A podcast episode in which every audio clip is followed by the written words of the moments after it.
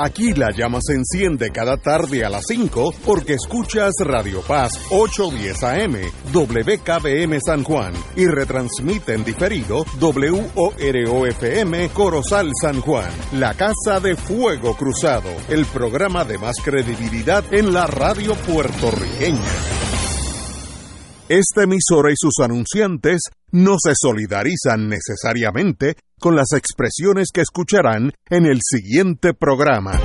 Son las 5 de la tarde, hora de escuchar Fuego Cruzado, el programa de más credibilidad en la radio puertorriqueña, en las voces de Ignacio Rivera y sus panelistas invitados con su discusión política dinámica e incisiva de los acontecimientos más importantes del momento. Fuego Cruzado comienza ahora.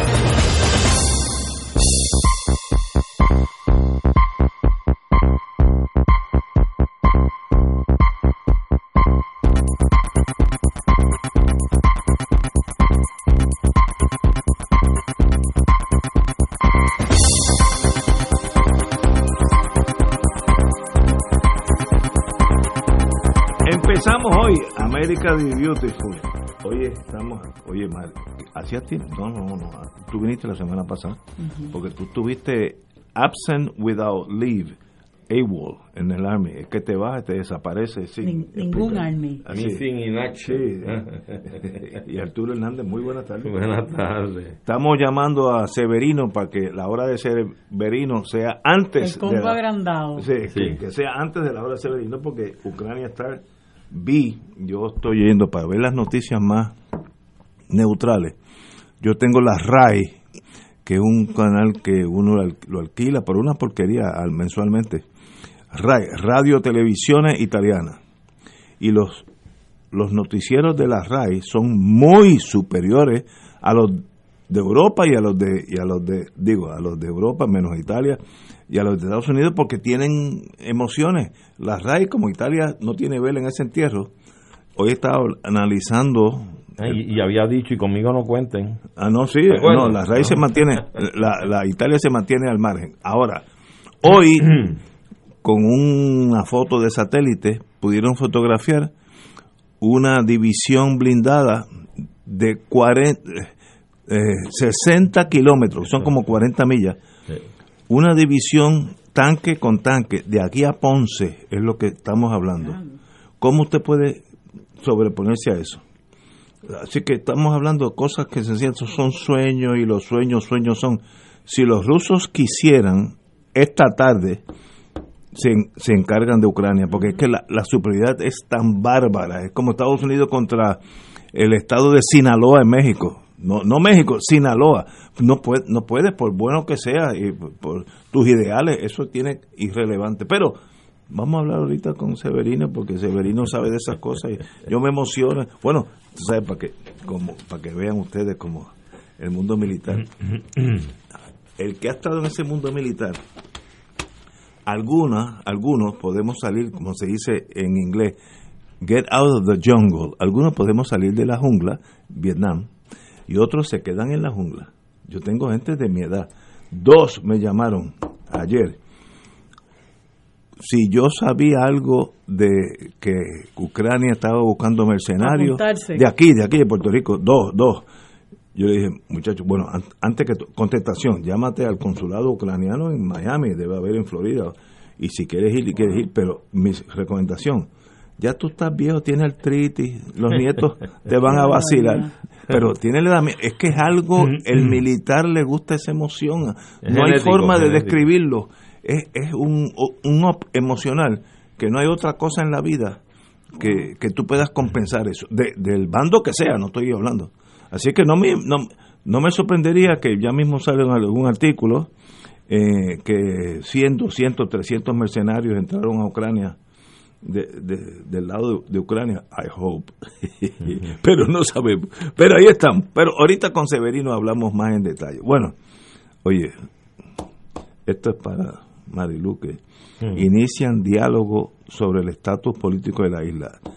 Tú no estás llamada a este, esa conclave, porque tú puedes ayudar ahí. No, ahí está, ahí está Manuel, Entre otros. Manuel Natal. Ajá. Los cinco partidos Entre otros, claro. pero comenzarán a trabajar en el borrador. es que a- ahí me, me Por representa. victoria, por victoria. Ah, tú estás representada. Sí, yo estoy representada. Pero si Nadal flaquea, usted entra. Yo, yo, yo conozco mi gente. Yo conozco mi gente. El presidente del Senado, el amigo José Luis Dalmau, convocó una mesa de diálogo que incluyó participación de los cinco partidos políticos. Eh, al concluir, se anunciaron los puntos en consenso. Yo no sé eh, si esto es posible, qué quiere, cuál es el fin. Yo creo que el fin es muy positivo. Nada, nadie pierde nunca nada sentándose a dialogar sobre el tema que sea. Eso nunca es negativo. Puede ser que no resulte nada, pero por lo menos es cero, no es negativo. Así es que eh, si eso es logra- lograble, sí o no, no sé. Ahora, donde puedo tener alguna inquietud es que a- aún el Partido Popular indicó que estamos de acuerdo, según el Partido Popular, de que esto debe ser una a una meta de un estatus no territorial, no esas cosas que dice el Partido Popular. No territorial, Eh. democrático y permanente. Ok, ok. Cuando, cuando el, el PNP lo acuse de ser separatista comunista, el Partido Popular aguanta eso por unas elecciones, que le- lo acusen de ser, de querer alejarse de Estados Unidos, que por ahí viene la bala, yo sé, Lo que pasa es que eso es una determinación que se toma por consenso y ahí Sí. estaba Rivera Chats. sí, muy bien, pero cuando lo ataquen al Partido Popular, Dalmao, que es el que convoca, va a seguir. Yo quiero que no sea territorial, ellos tienen unos términos que se No, colonial. No colonial, no territorial, eh. creo que dice democrático y permanente. ellos aguantan ese empuje. Bueno, eh, son- había cinco personas, Dalmau, el otro compañero Dalmau, Juan, Manuel Natal. Pero Juan hay es una del PIB, persona el en de está representación- claro. Sí. En representación del proyecto Dignidad, Rivera Chats, creo que estaban cinco personas y entonces eso es una determinación que se toma por consenso, ¿verdad? Pero, pero si los populares aceptan que este está, ha estado a, a conciliarse en los próximos meses en esta ronda entre todos, tiene que ser un estatus no territorial, etcétera, etcétera. Eliminan el ELA. Exacto, ellos son Pues- los que el- eso pues, es un disparo en Eso- el pie, es un pero eso está que bueno. tienen Ok. que resolver. Ellos, eso es algo que ellos tienen con lo que tienen que bregar. Y a mí me sorprende particularmente de, de, de José Luis Dalmau, porque hace apenas una semana y pico, él estaba diciendo que él iba a solicitarle a, a, a Raúl Grijalva que, que en el, en el proyecto 2070 de, de Nidia Velázquez y Alexandria Ocasio Cortés que se incluyera el ELA, una cosa que es totalmente Por este, eso, anatema, o Que sea, lo que hicieron la semana pasada es contrario a esto. claro, claro. Y entonces ese partido con esa ambivalencia bueno, yo, yo va a aguantar agua. eh, eh, eso es lo que yo no sé, porque en ese partido, desafortunadamente, eh, se caracteriza por la indefinición. Y ellos a esa indefinición le llaman la casa grande, de que caben muchas mundo. vertientes, pero todas es- ninguna de esas vertientes son reconciliables entre sí.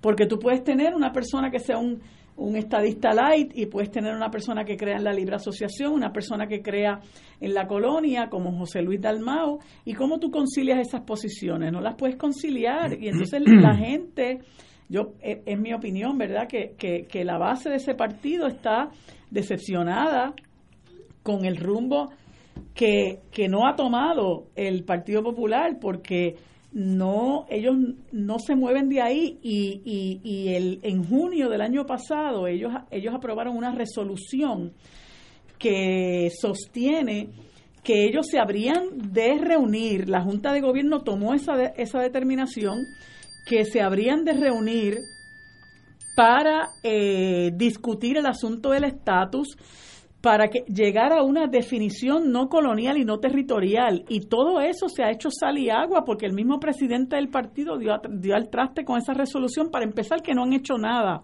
La Junta de Gobierno, más allá de, esa, de ese pronunciamiento, no han hecho nada. Y, y, y José Luis Dalmau este, eh, fue al Congreso, o por lo menos eh, transmitió que se comunicaría con, con Grijalba eh, para que incluyeran el Estado Libre Asociado. Entonces, ¿en qué quedamos? Y el problema es que, que tú no puedes, si estás bregando con un comité de diálogo para, para manejar el asunto del estatus, el problema convertirlo en solución, o sea, ponerlo como parte de la solución. Y eso ya es una píldora venenosa que no, ¿verdad?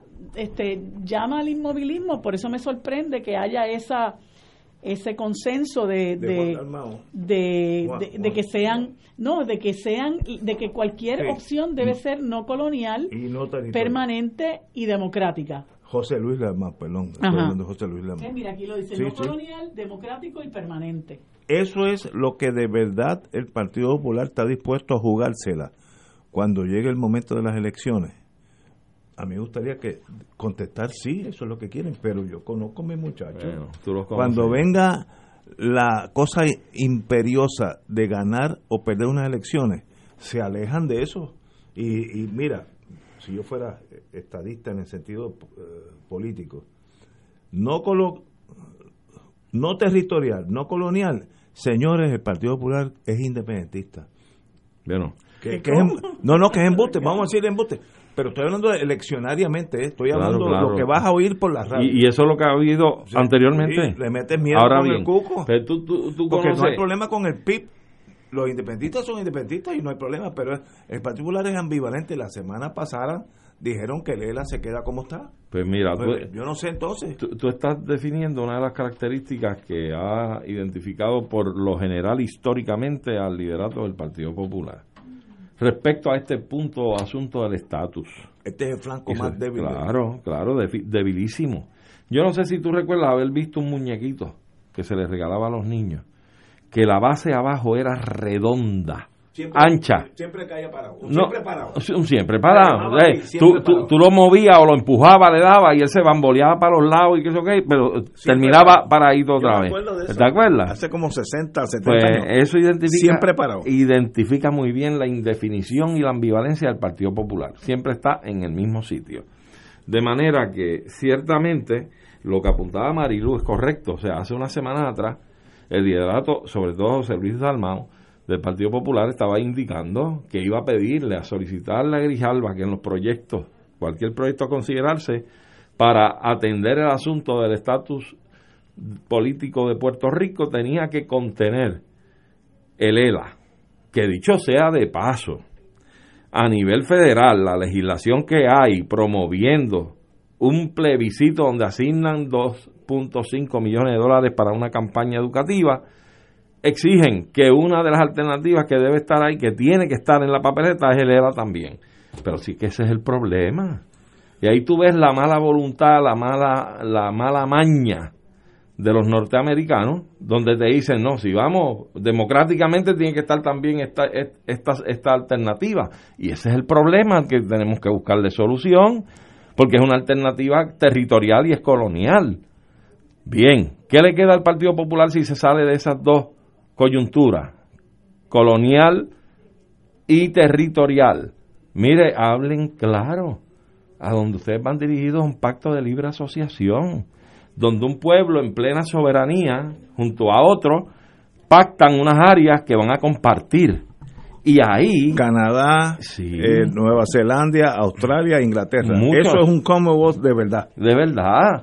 Pues entonces dígalo claro, nosotros tendremos nuestra propia identidad nacional y vamos a tener un pacto de asociación con los Estados Unidos donde vamos a compartir unas áreas donde ellos nos van a asistir a nosotros.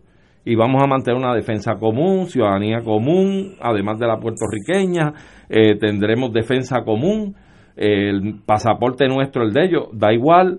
O sea, tenemos que, que hablar con franqueza y con sinceridad y cogerle el toro por los cuernos y quitarse el miedo encima y decir a la gente, no, no, independencia no, pues no es absoluta la independencia, vamos a compartir unas áreas que son de nuestra soberanía nacional con los norteamericanos en un pacto de asociación. Y garantizamos cosas que a nosotros nos interesan y a la mayoría del pueblo nos interesa. Estados Unidos ha dicho que no va a admitir a Puerto Rico como un Estado federado, pues esta es la salida para salirnos de esta ignominia, esta, esta atrocidad que es el coloniaje, que es un crimen de lesa humanidad la explotación de un pueblo a otro. Así es que es tiempo ya de que el Partido Popular se ponga los pantalones largos, de que madure. Esa es mi única pregunta eh, en este programa. Es, ¿Eso es posible? Que ese partido diga, pues yo quiero ser como Canadá, yo viví unos añitos de mi vida en Canadá, por eso conozco lo que es el Commonwealth, que es totalmente autónomo y tiene unos acuerdos. Por ejemplo, mi dentista en Montreal era escocés. Y si tú eres dentista en Escocia, eras dentista en, en, Canadá, etcétera, etcétera. Eso es un Commonwealth de verdad.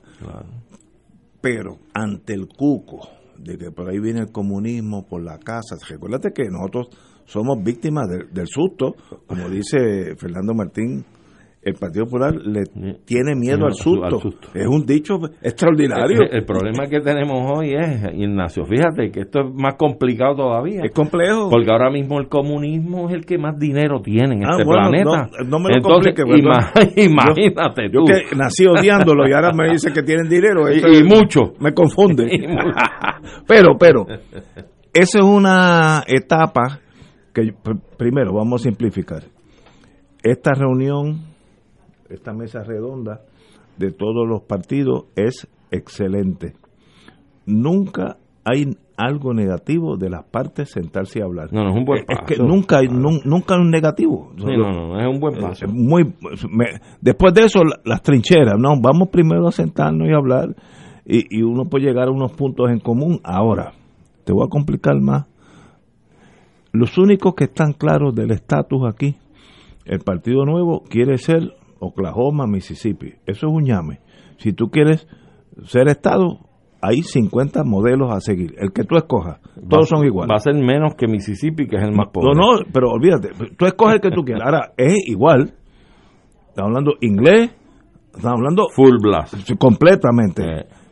Eso es, los estadistas, todos piensan así. No, yo los conozco, algunos quieren hasta mi universo, imagínate. Eh, pero eso es aparte. Segundo, el PIB está claro.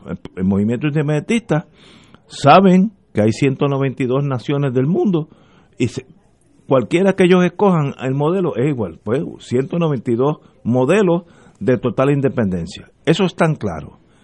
Y los otros, Victoria Ciudadana, ¿para qué, pa qué lado jala? Yo no sé. Te digo, yo no sé. Tienen que definirse yo en torno al estatus, porque ellos tienen muchas muchas vertientes en torno al movimiento social, el, bienestar de Puerto Rico, garantizado. Tiene gente muy buena allí, no estoy criticándolo. Pero, ¿qué van a hacer? Finalmente miran a una república independiente, asociada, parte de la estadidad de Puerto Rico. Esa gente está en una nube. Sí. Eh, me da la impresión, ¿cómo se llama el otro partido? Eh, dignidad, dignidad, Eso me da que son estadistas republicanos al, trance. Pues, creo, me puedo equivocar, me puedo pero eso pues por lo menos yo sé para dónde apuntan. Pero Victoria Ciudadana, que es un partido grande en Puerto Rico, por lo mirando los números pasados, un partido que tú tienes que contar con él, en el torno del estatus hay un gran vacío y deben ponerse de acuerdo. Y pero mira, pues yo no sé por dónde tiran. Tiene gente muy capacitada. Estoy siendo analista ahora, no, no, no estoy siendo partidista. Todos sabemos que, por ejemplo, Natal proviene de las filas del Partido Popular, de la, del ala más liberal del Partido Popular. Eso es cierto. Eh, tenemos allí representantes en la Cámara y en el Senado también, eh, personas que sabemos que su ideología es independentista, como la compañera Ana Irma Rivera Lacen, si no me equivoco, que se queda así el mismo profesor Bernabe. Y también tenemos personas que son de ideología anexionista, como el representante, creo que este Bernaldito, ¿eh? Bernaldo, el hijo de un Betito. Betito. Betito algo. Ah, pues yo no sé eh, qué es eh, él. es sí, es anexionista, él sale de las filas del PNP. No sabía eso. Y creo que si no me equivoco, creo que su papá es uno de los alcaldes del PNP. O fue, sí, o, es o fue. fue. Así es que ciertamente lo que yo recuerdo del, del movimiento partido político Proyecto Victoria Ciudadana es que en cuanto al estatus político no hay una definición o preferencia por la cual se aboga en él porque tiene una composición diversa de personas que prefieren distintas opciones políticas para el asunto del estatus de Puerto Rico y que sí abogan por, por en armonía, ¿verdad? en consenso, procurar eh, un balance para encaminar el asunto a su solución mediante un mecanismo procesal por consenso. Es, eso es lo que recuerdo de la plataforma del Partido Victoria Ciudadana. De, en cuanto al proyecto de dignidad, tampoco creo que tengan un perfil definido ya de antemano sobre estatus político.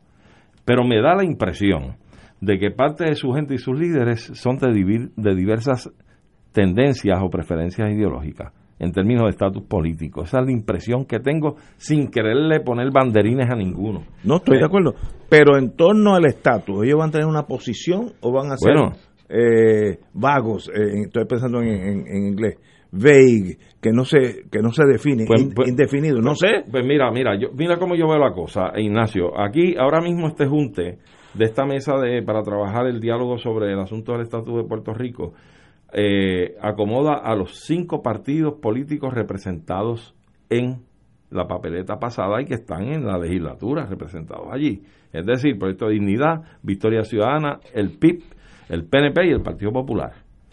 Pero definiciones para solucionar el estatus hay probablemente tres. Yo no reconozco la anexión de que sea una solución para culminar la, la el coloniaje, porque para mí es precisamente la culminación y la corona del coloniaje. Pero existe ese estado. Pero está ahí, está ahí.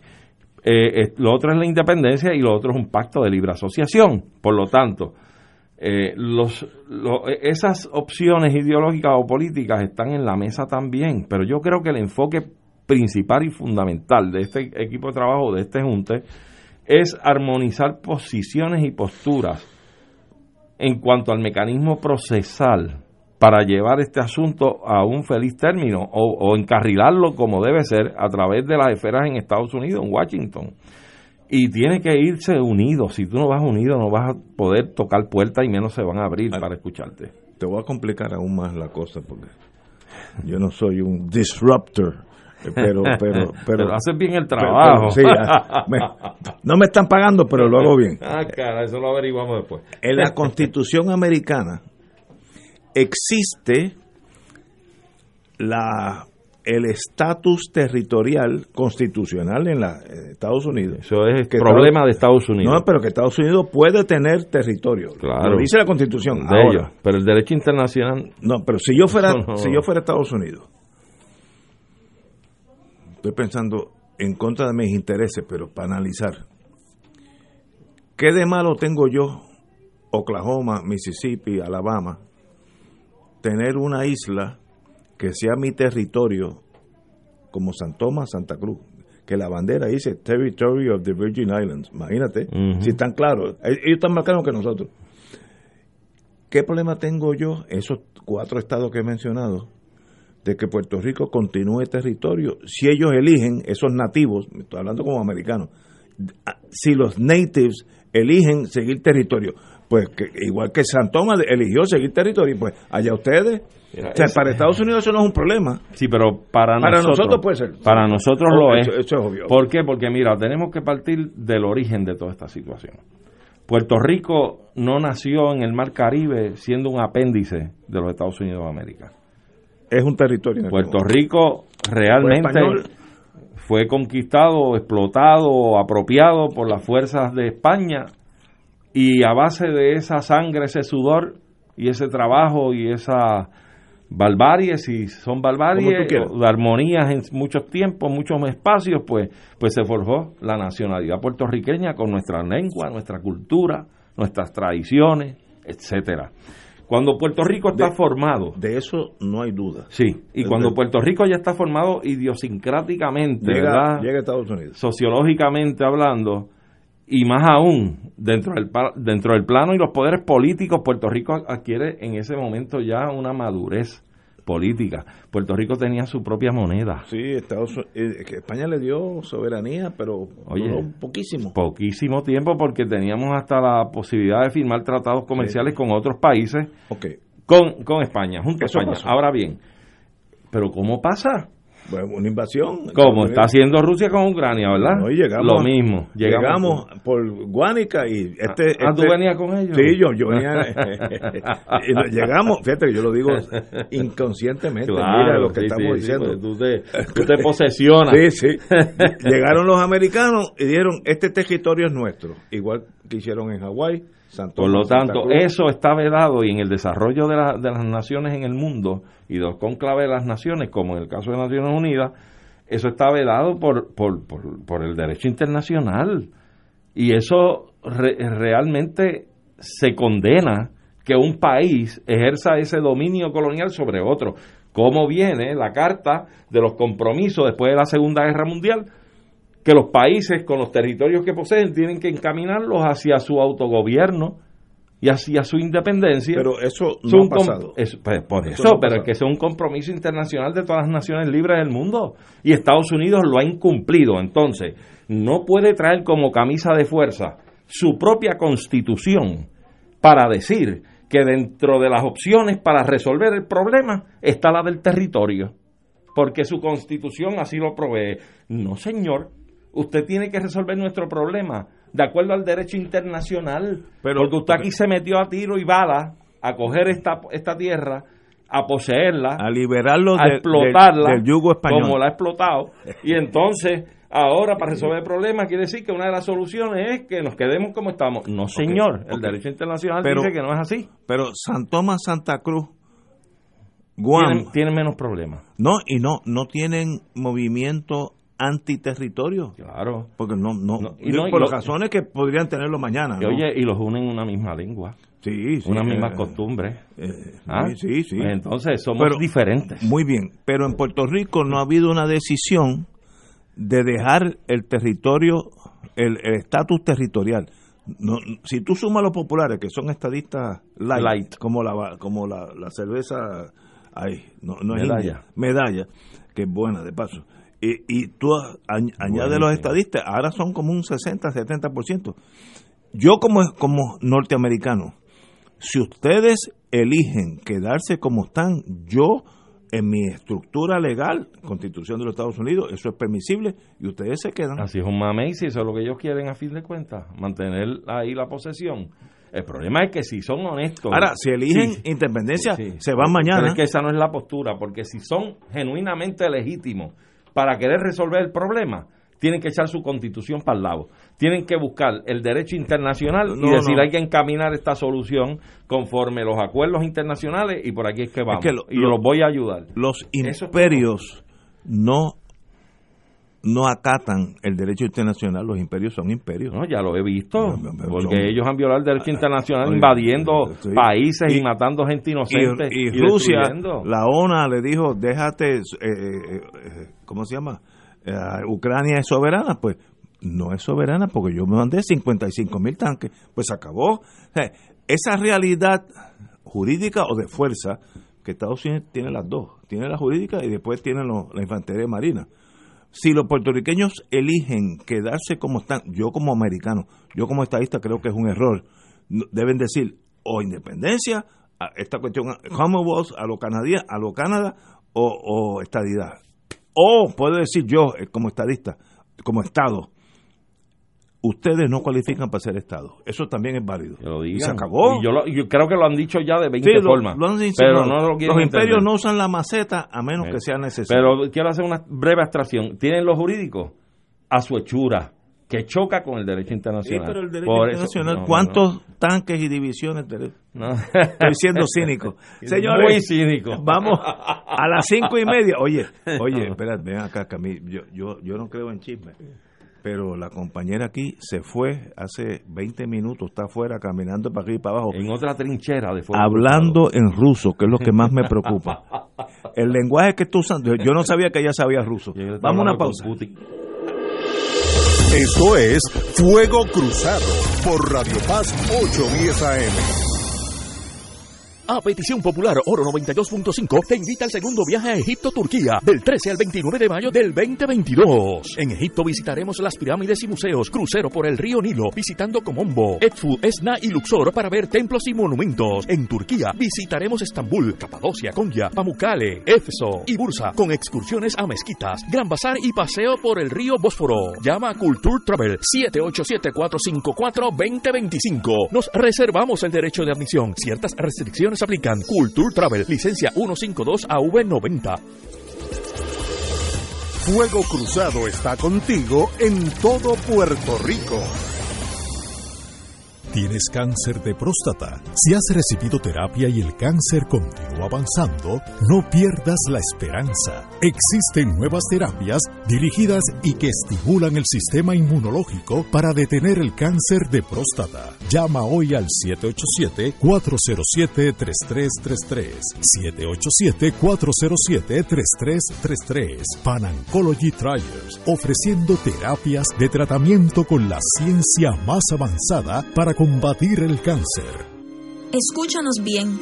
Somos las voces de una generación que no solo quiere ser parte del cambio, sino crear el cambio. Porque nuestros recursos naturales nos necesitan. Porque no quiero despedirme de otro familiar. Porque basta ya de perder más amigas. Ven, vamos a transformar el Puerto Rico que merecemos. EDP University te ofrece el innovador bachillerato en Ciencias Políticas y Relaciones Internacionales. Únete a la solución. Visita edpuniversity.edu. Saber es poder. Este viernes 4 de marzo inicia la temporada del béisbol AA en Comerío y Radio Paz 810 AM es la emisora oficial de los Pescadores del Plata. Escucha la acción del juego desde las 8 de la noche. Hay bonito en Comerío por Radio Paz 810 AM y Radio Paz 810.com. Todos los jueves Radio Paz y la Administración del Seguro Social te ofrecen un espacio informativo para orientarte y aclarar todas tus dudas sobre los derechos, requisitos y obligaciones para poder disfrutar de sus beneficios. Plantea tus preguntas por el 787-349-82 y conoce antes que nadie los detalles concernientes a cambios y nuevas regulaciones escuchando todo sobre Seguro Social con Víctor Rodríguez, los jueves a las 11 de la mañana por Radio Paz, 810 AM.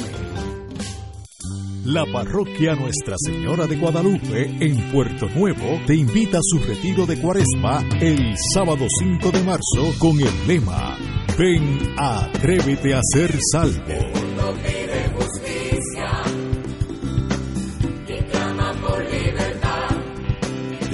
La mañana a 5 de la tarde, cerrando con la misa dominical. Conferenciantes Padre José Chelo Santiago, Padre Ángel Pagán, Sor Alejandra Matilde, Monseñor Francisco Medina, Padre Edgar Luis Torres. Para información, 787-661-3072, 787-333-4890, 787-459-8406. Y ahora continúa Fuego Cruzado.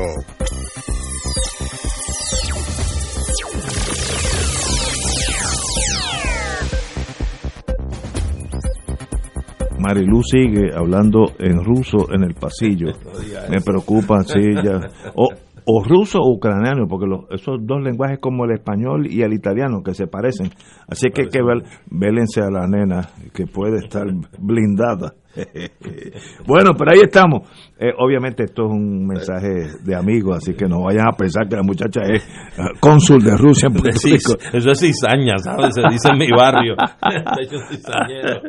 Hoy habla el señor presidente.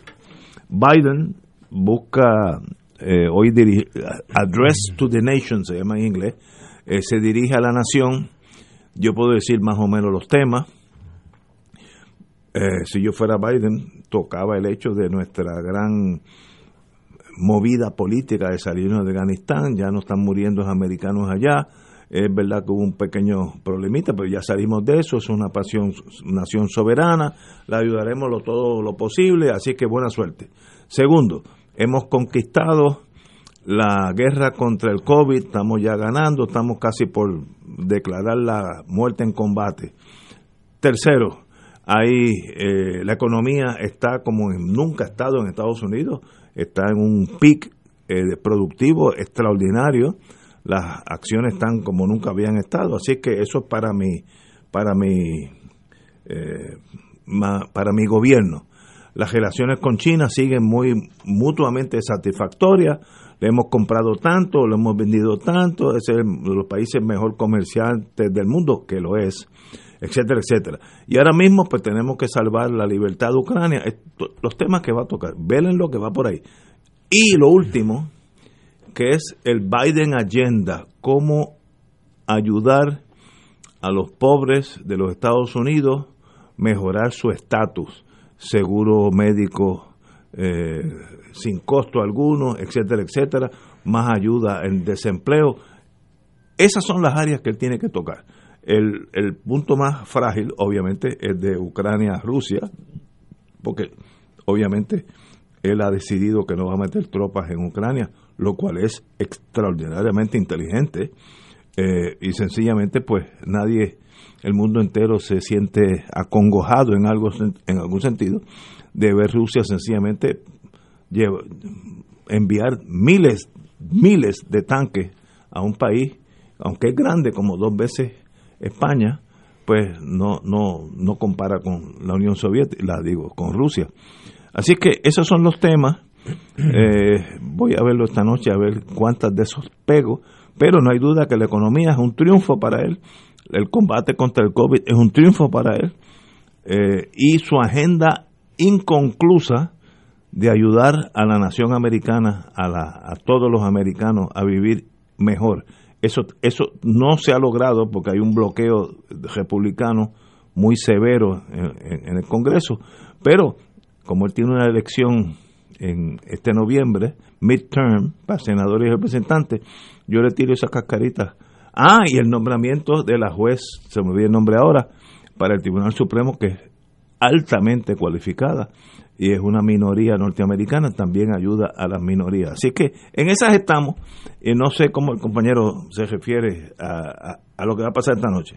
Pero mira, este Ignacio, vas a ver un presidente tratando de restablecer en parte y en lo que pueda la imagen pública que tiene que está un poco maltrecha.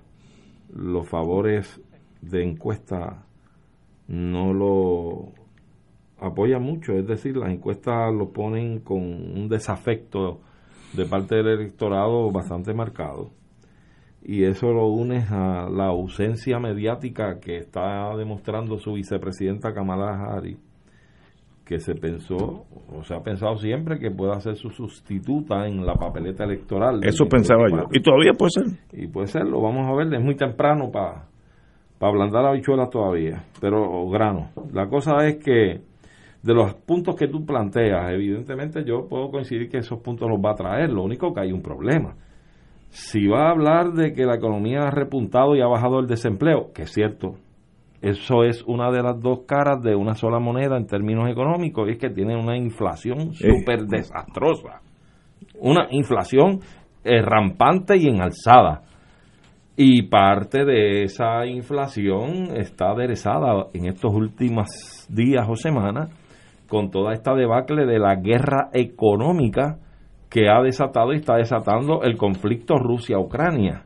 Es decir, eh, tan pronto se dan los problemas o, la confrontación, la actividad militar rusa en Ucrania, eh, vemos como uno de los asociados de Estados Unidos en Europa, que irónicamente es uno de los socios económicos importantes en Europa de Rusia, que es Alemania, beta el asunto de la permisología y demás para abrir el Nord Stream 2, que es el que va a llevar el gas por el, ruso por el agua hasta Alemania y de Alemania se distribuye a los países de Europa.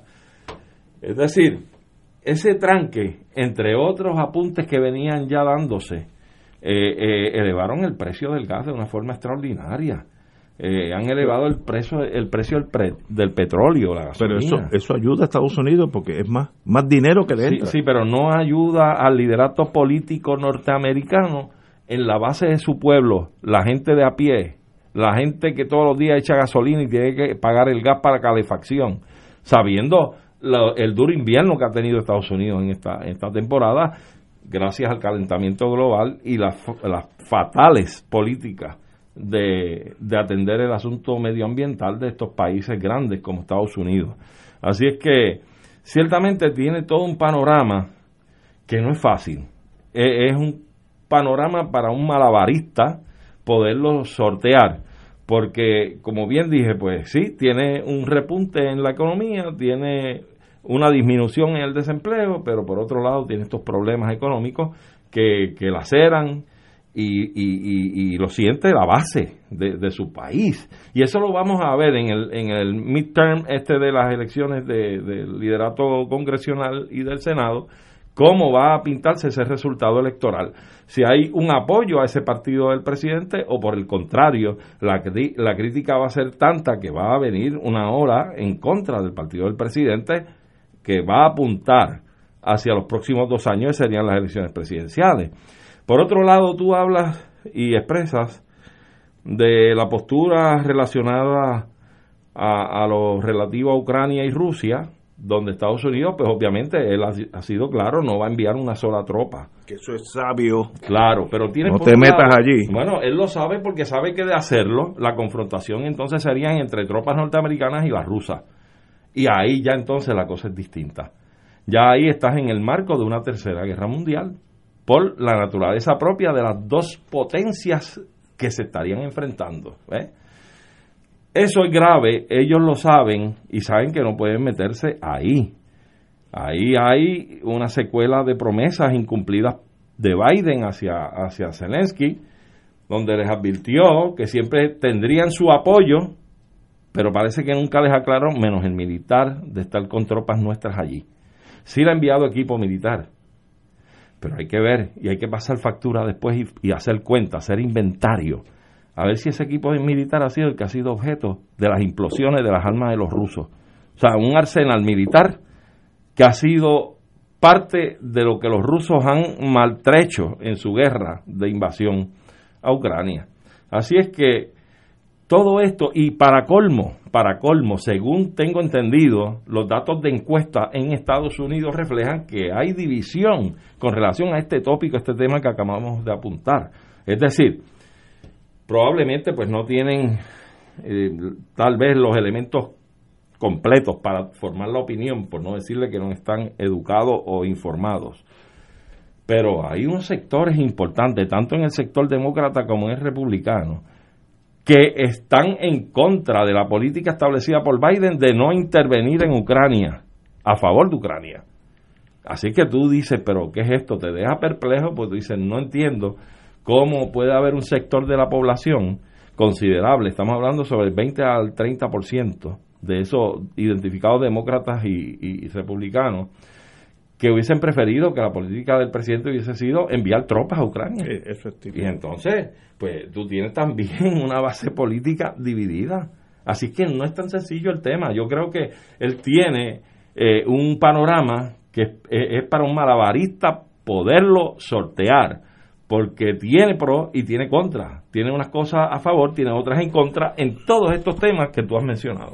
Pero el address to the nation, el dirigirse a la nación, es para indicar qué hemos hecho, dónde estamos y hacia dónde vamos. Así que no va, no, él no va a estancarse en los problemas, va a decir mira lo que hemos logrado y mira lo que vamos a lograr. Eso es, para eso es ese, eso es un ambiente político más que otra cosa. así que no, no vamos a analizar el fin de los Estados Unidos aquí a dos mil años porque él está pensando en el próximo, de aquí a noviembre. Pero eh, eh, aún así, Ignacio, va a decirte en lo económico, mira lo que hemos logrado, bajé el desempleo y subí la escala comercial, estamos haciendo negocios, la economía está marchando.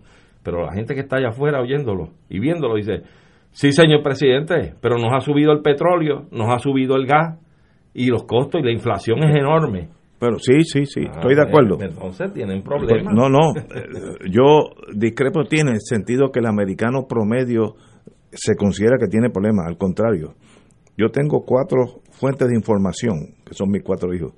New Hampshire, Massachusetts, Maryland y Texas. Todos tienen menos de 3% de desempleo. 3% de desempleo es que todo el mundo, aquel que quiera trabajar, está trabajando. Todo el mundo. En esos Porque en esos estados, en cuatro. Eh, porque siempre hay alguien que se está mudando de estado, que se rompió una pierna, este, que, que se quedó paralítico. Siempre hay un 2 o 3% de cada 100 personas que no pueden trabajar. Eh, eso no pasaba en desde Trump empezó ese ciclo, hay que ser justo, que yo siempre he sido anti-Trump, pero Trump empezó ese ciclo de recuperación económica. Eso es donde él va a concentrar, porque si fuera yo él, yo haría lo mismo, yo no voy a concentrar el problema de la inflación, que es un factor negativo, obviamente, y la inflación, eh, esa inflación pues eh, se produce por mil factores, el precio del petróleo en el mundo, el problema de Rusia, Ucrania, eh, Europa, China, todo eso se mezcla y produce eso. Ahora, ¿qué vamos a hacer tú, Estados Unidos? Mira lo bien que estamos y Vima, y qué bueno que vamos a seguir por aquí con miras a noviembre. Ese es el target. Esto es como si tú fueras un bombardero y estás mirando por la por la mira. Esa, es la, ahí, donde tú quieres que la bomba caiga. Señores, oye, Marilu sigue hablando cirílico, esas cosas raras. Yo no sabía que era tan bilingüe. Vamos a una pausa. Fuego Cruzado está contigo en todo Puerto Rico. Miércoles de Infoempresas a las 4 de la tarde. Con entrevistas e información con nuestros emprendedores y empresarios. No te lo puedes perder. Miércoles a las 4 de la tarde. Por aquí, por Radio Paz 810 AM y Radio Paz 810.com. Los espero. A mí me gusta mi pueblo. A mí me gusta mi gente.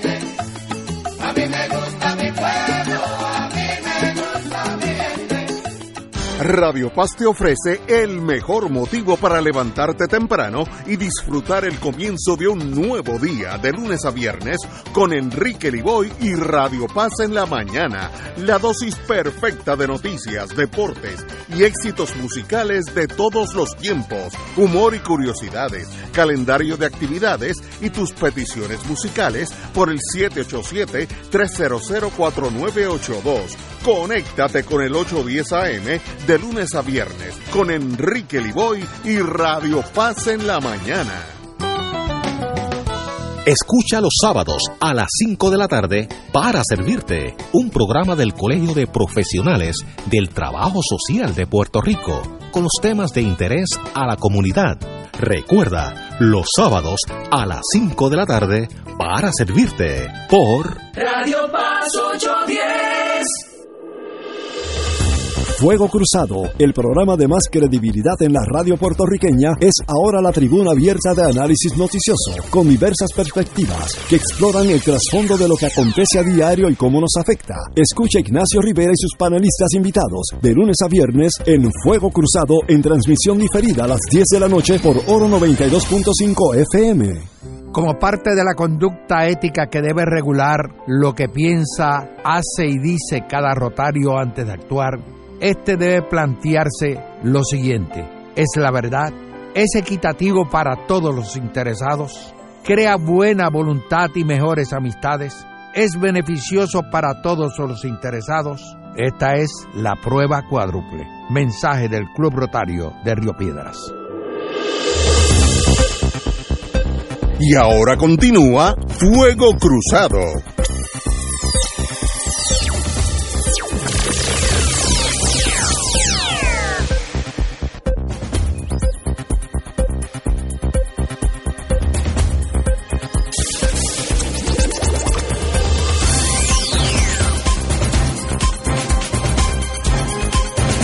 Amigos y amigas, tenemos al compañero Severino aquí, lo hemos hoy la hora de Severino puede ser un poquito más larga. XT, extended. Extended. Debe ser lo justo y este, necesario, ¿sabes?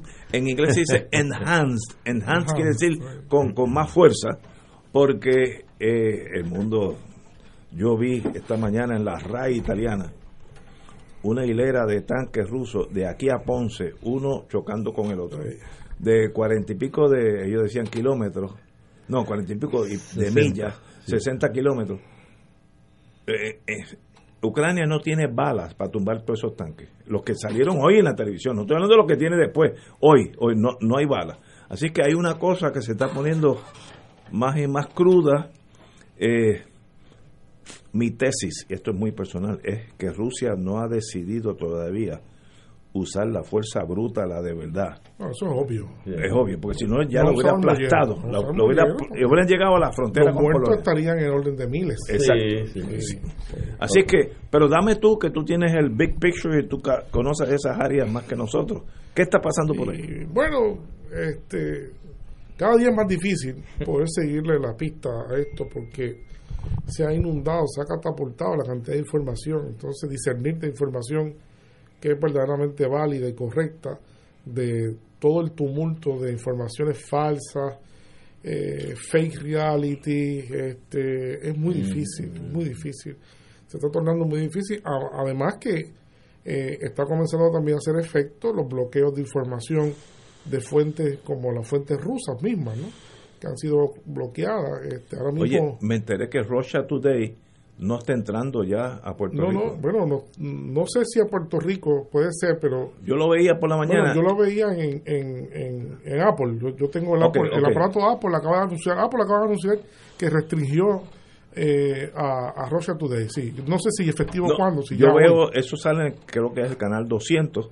Yo lo veo todas las mañanas y hoy salió Deutsche Welle. Ah, que, lo que- cambiaron. que- que lo cambiaron. Así Sí, que hay un bloqueo Sí, de verdad. No, no hay un bloqueo. Los europeos han bloqueado este, la información, por tanto, eh, no sabemos. Hay mucha crítica, además, a las fuentes de información, este, eh, a, la, a, la, a la intención de mantener un clima eh, balanceado y presentar las dos caras de. O las dos caras no, porque aquí hay muchas más caras que dos. Aquí hay Mm. muchas caras, ¿verdad? Esto es un conflicto muy complejo. Eh, entonces, este, yo no había visto. Yo estoy siguiendo esto desde que era estudiante doctoral en, los 90. Y recuerdo recuerdo cuando comenzó la guerra en, en Kuwait. ¿verdad? Y puedo contrastar este, distintos conflictos hasta ahora. Y yo no había visto nunca lo que ha pasado. Los medios, los grandes medios de Estados Unidos están básicamente, parecerían ser, como dijo un amigo, un compañero ayer, este, parecerían voceros de- del Departamento de, Eh, de Estado. eh, eh, ¿verdad? Que esto lo hablamos esta mañana, una, una cosa absurda que no hay ningún tipo. Entonces, lo que pasa es que después los medios se van conectando en cadena y entonces reproducen lo que reproducen esos grandes medios también. Entonces, es muy difícil, es una cosa. Entonces, una serie de elementos que tienden a, a distorsionar todo eh, de una manera muy terrible. Yo, yo veo algo que vi hoy, en algún momento que estaba leyendo uno de estos. Entonces, vamos a ayudar al pueblo ucraniano. Eh, Pero es que no se dan cuenta que ese es el primer error. Uno no puede, uno no puede ayudar, por más buena intención que uno tenga, uno no puede ayudar al pueblo italiano, eh, ucraniano, por la sencilla razón que no existe un pueblo ucraniano. Existen pueblos ucranianos. Y aquí la, Explícate, plura- la explícate, pluralidad es importante porque es un país que no está compuesto por un solo pueblo. Es un país que está compuesto por múltiples pueblos. Es un país multiétnico, es un país multinacional.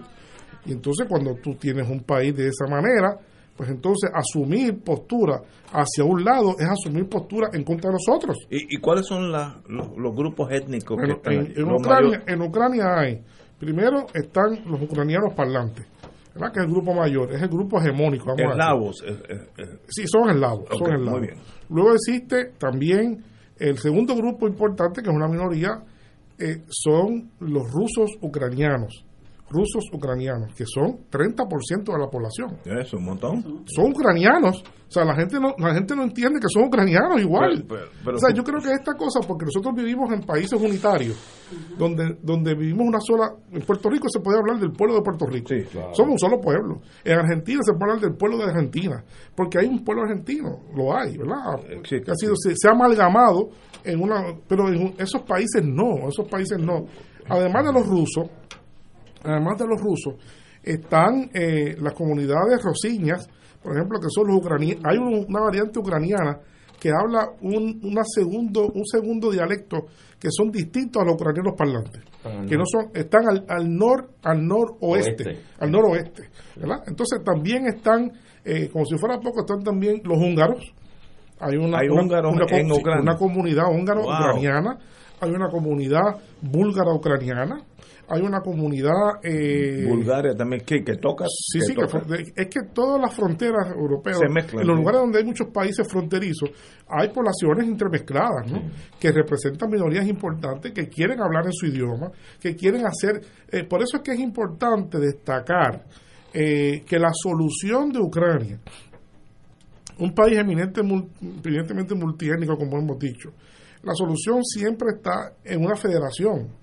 Ucrania al interior debería transitar hacia una federación que es donde cuando mejor se garantizan los derechos. Mira, me, me dice un amigo mío que es griego, Teo, que hay entre 100.000 y 150.000 griegos en Ucrania. No, no, no. Si ponemos a contar, si, si yo me pongo aquí a contar Gracias, los, Teo. eh, los de 150 mil, a nivel de 150 mil hay un montón de pueblos allí. Wow.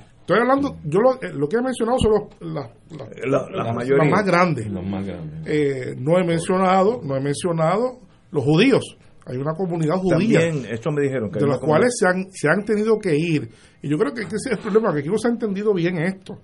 Eh, y la gente dice, vamos a ayudar a Ucrania, vamos a ayudar a Ucrania, y están No ayudando, están no saben, no saben lo que están diciendo, Sí, hombre. No saben lo que están ayudando. O sea, yo me quedo, yo me quedo sorprendido. Y ahí es que uno entiende, ¿verdad? Lo importante que son eh, eh, tener, ¿verdad? Algún conocimiento de geografía, porque es que el desconocimiento de la geografía en ese sentido es fatal, ¿no? Porque le hace a uno entender un mundo que es falso, ¿no?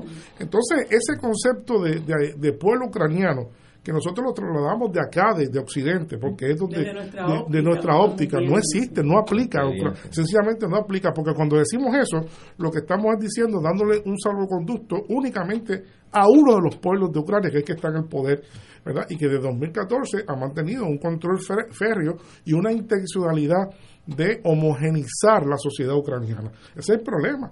Vis a vis los demás, ¿verdad? Solamente eh, eh, en estos últimos años, solamente de, de, de, de Ucrania han salido más de 10.000 judíos por el antisemitismo allí. Sí, porque hay un movimiento nazi. Hay un movimiento, sí, Claro, sí, el, sí. el movimiento nazi es por genéticamente anti, antisemita. Tú lo dijiste en un momento dado Sí. que, que, que, Putin en cierta Putin manera estaba, luchando contra el nazismo Ahí en, lo dice. en, en, en Ucrania. Su declaración Eh, es sí, no, no, su declaración es esa. Yo creo que obviamente eso, desde el punto de vista de, de, de Estados Unidos acá, pues uno sabe que no, Claro. no le da validez a eso. Pero hay, hay- boba que mucho ucraniólogo ha salido. bueno, eso no es raro, porque en Puerto Rico, cuando juega, cuando juega Puerto Rico en baloncesto, también salen, salen un millón de coaches aquí, ¿verdad? No, y en un momento dado había un montón de venezuelanólogos. Ah, no, no, no, aquí, aquí no hay, no hay, aquí no escatimamos para eso.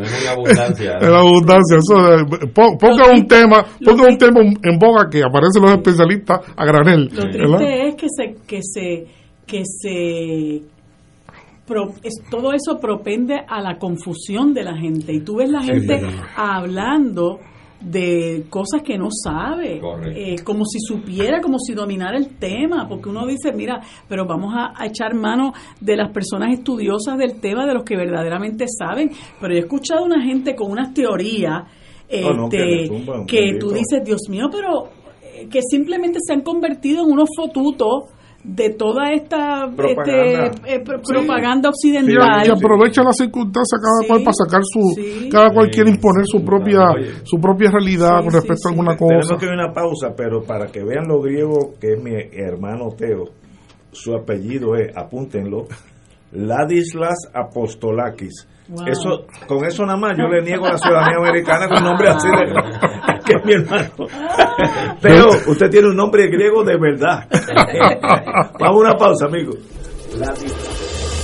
Fuego Cruzado está contigo en todo Puerto Rico. Aquí la llama se enciende cada tarde a las 5 porque escuchas Radio Paz 810 AM, WKBM San Juan y retransmite en diferido WOROFM Corozal San Juan, la Casa de Fuego Cruzado, el programa de más credibilidad en la radio puertorriqueña.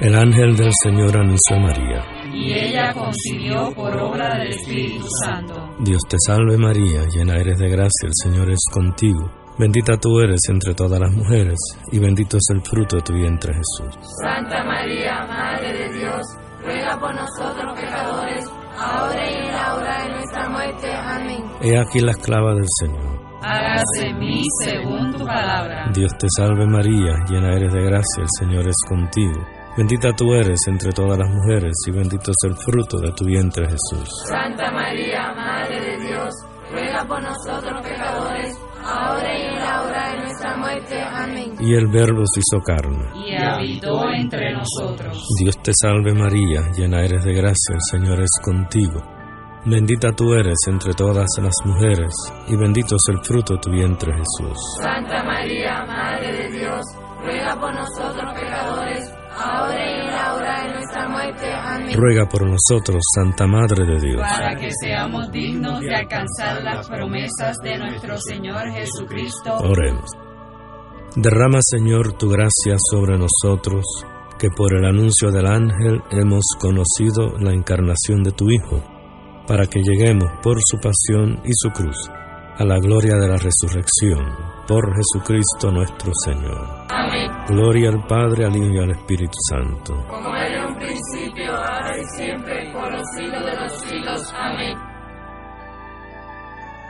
El Santuario Nacional de Nuestra Señora, Madre de la Divina Providencia, invita al pueblo de Dios a las noches de adoración y sanación todos los segundos viernes del mes a las 7 de la noche. En estas rezamos el Santo Rosario, adoramos al Santísimo, reflexionamos y hacemos oración de sanación. Noches de sanación y adoración los segundos viernes del mes. Para información, comunícate al 787-646-9448 o en santuariodelaprovidencia.org. Y ahora continúa Fuego Cruzado.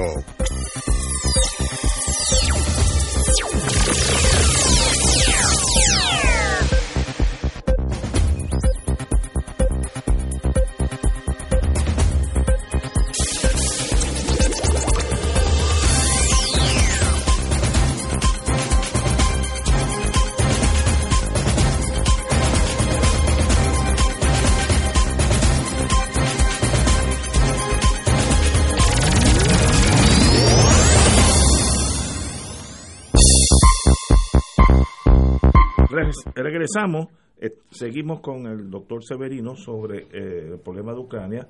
Me ha enseñado varias cosas. Bueno, no, yo ni sabía que había de 100 a 150 mil griegos en Ucrania, me lo dijo mi querido amigo Teo, eh, y otros grupos étnicos que son significativos.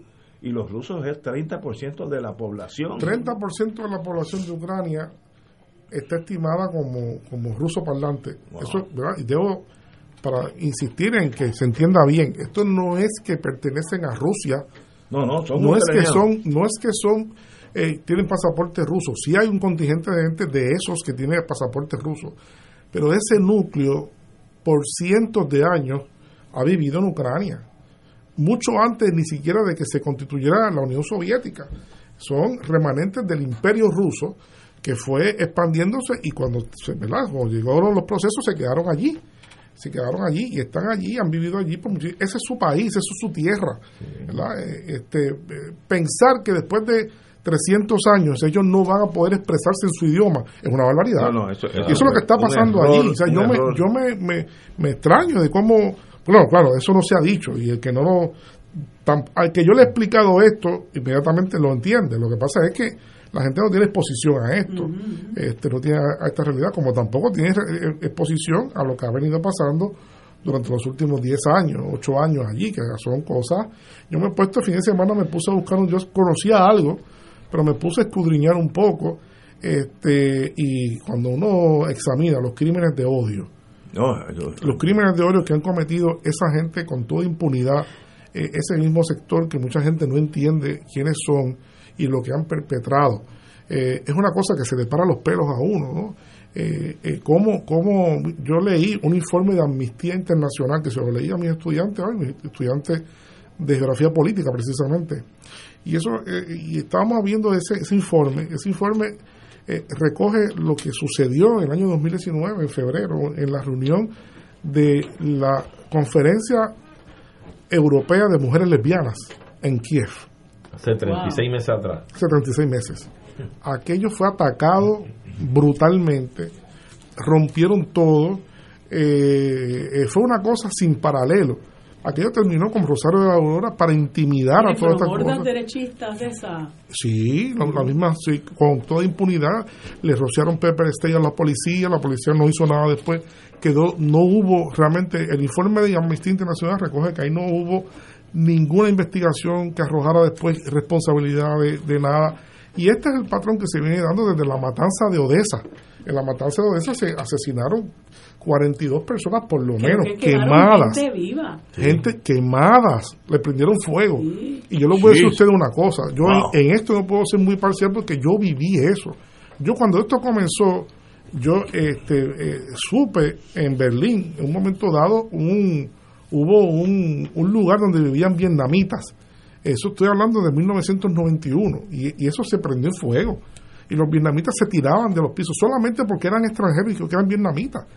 O sea, y cuando se llega a este nivel de frenesí, y cuando se hace esto, quizás desde el punto de vista alejado del Estado, que es una acción individual de un grupo, pues pero es malo igual.